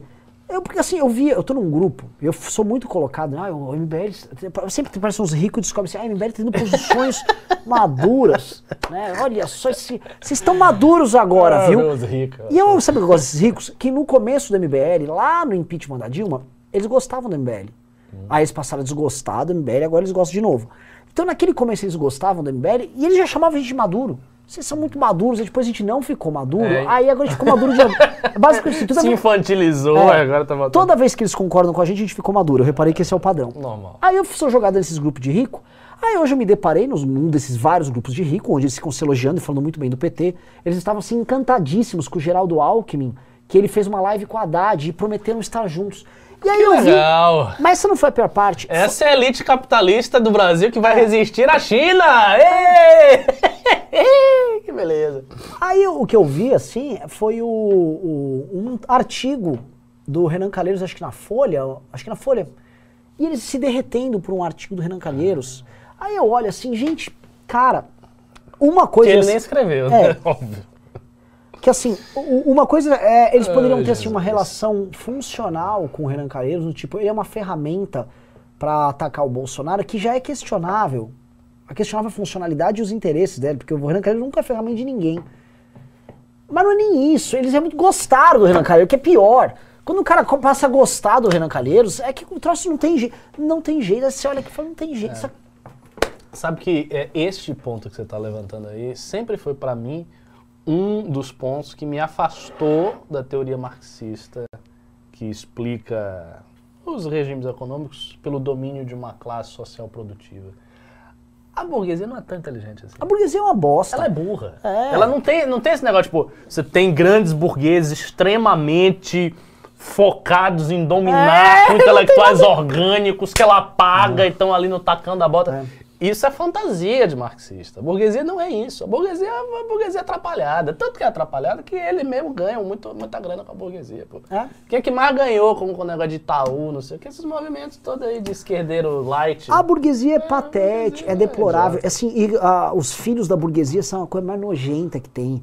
Os filhos dele, não tem nada mais nojento do que um filho de um, de um milionário. Eu vejo filhos de milionário. Nossa, posso citar nome ou não, Ricardo? Vou Não, não citar. cite não, Não cite vou, não. tá bom. Porque você não. pode doar pra gente, a gente tem que fazer otário também. É óbvio. É óbvio, que eu também sou boa. Eu sou, eu sou mais otário que esses caras. É verdade, não, filhos deles, vocês são muito inteligentes. Tá? Vocês são muito bons. Você tem um rico aí. Meu, se se o seu pai é muito rico, saiba que eu não te acho merda. Você não é, mas você é um cara muito bom também. Igual, muito bom. Você é melhor que seu pai pra superar os traumas, né? Você é melhor que ele, você só não sabe. Doito em Berry que eu te conto por quê. tá? Né? É que esses caras é uma, uma tristeza, velho. É uma tristeza. E, cara, uma tristeza, cara. É. Tristeza. É um negócio nojento. Nojento. E assim, eu já falei isso algumas vezes. Eu não me, quando eu às vezes estou com um comuna, aquele comuna má bizarro, eu não tenho vontade de passar o facão nele. Eu não tenho, eu acho ele exótico. Eu acho que assim, teve toda uma elaboração para às vezes ele ficar louco daquele jeito. às vezes existe uma perversidade nele que é até admirável, porque é um sentimento que brota O rico, bem intencionado, eu só quero passar um foice, assim, ó. Me dá raiva, velho. Me dá raiva. Eu juro que estavam pedindo, Renan, te autorizo. Me autorizem. Eu, se me autorizassem Vocês querem isso... ver o verdadeiro governo revolucionário? Eu- querem ver a eu verdadeira, o passaria- verdadeiro paredão dos ricos, É. a queda da burguesia, É. a queda dos bancos? Bote o MBL no poder. Exato. Assim, eu... O MBL vai ser Getúlio, a esquerda vai ser derretida. Sim, Vocês isso daí- fizeram tudo que a gente fez aqui, não tiver coragem. São incríveis, é. Assim, eu guardo uma raiva monumental. Não sei se você guarda, outras pessoas do MBL não guardam. Eu guardo uma raiva monumental da- dessa gente bosta, tacanha, minúscula. Eu guardo menos que você. A a minha raiva desse pessoal é que eu acho que eles não cumprem a função histórica que eles deveriam Ó, estão me autorizando. Lógico não que não, mas eles não têm nenhuma histórica. ideia de aristocracia. Por isso que eu acho que, por exemplo, o Ciro é um aristocrata. É. Aí já vão falar que o Renan gosta do Ciro. Não tem nada a ver com Ah, isso. Eu ah, posso Nossa falar. é muito ruim. Nossa, eu vou- falar um ponto que eu acho que assim. Mas não é em todo lugar que é tão ruim assim, né? O, assim, o Brasil é, é parte, tipo, você pega a decadência histórica mundial das elites, você junta com o Brasil, você junta com muitos fatores e vem a elite que tá ali no, no buraco mais profundo do mais profundo buraco. Isso é a elite brasileira. Ela é muito ruim. Ela é inculta, ela é egoísta, ela não tem amor pela pátria, não tem nenhum projeto nacional. Ela, a elite é terrível, terrível, terrível. É isso, Ricardo. Terminamos o programa muito bem. Terminamos assim, que conclusão você chega de tudo isso? Nós temos que passar um facão na nossa elite. E é isso. E fazer a revolução. Até porque, pra juntar com o Felipe Neto, é ela que fica validando ele. É ela que ele é lindo, ele é incrível. Então, beijos, galera. Muito bom. Ah, pera! Teve um, porra, o Olim mandou 100 reais. Renan, você é uma flor no meio do lixão, sim. Sua importância para MBL é essencial, além de continuar lutando e honrar o monstro baleia, que eu ainda não sei o que é. Força, amigo, aceite que você é uma flor. Não aceito. Pura verdade. Não aceito. Eu aceito o monstro baleia. Di-. Diego Natan, sobre neoliberalismo, o próprio termo liberalismo é fluido e pode ter outros significados. Originalmente, conservadores e socialistas também eram considerados liberais, exemplo nas guerras carlistas. É, nossa, você. Quem é quem é esse cara aí? Esse aqui foi o Foi? Diego Natan. Diego Natan, você está muito bem informado, hein? Porque você pegou lá o carlismo espanhol, que é um negócio que ninguém fala. Parabéns. E ao mérito. o, o Juliano Leher falou: Jaime Spitzkovski é jornalista, muito amigo do Pondé. Assistam Democracia na Teia. Com ele ficou top. Ele não tem alinhamento político, vejo ele com bastante neutralidade sobre polarização. Ótimo papo. Ó, bom. Posso falar? Vou procurar. Programaço hoje. É, o Lucas Marcar, terminando isso, falou: façam mais programas assim, há tempos não assisto. Tá. Então faremos, Ricardo, É. faremos. É mais gostou do que ficar Eu falando. gosto. Eu mim também. É. Então é isso, pessoal. Burguesia fede. Valeu. Esse é o movimento liberal. Ai, ai. É, cara, a gente faz isso. Quando tiver pauta fria, a gente muda o sentido, aí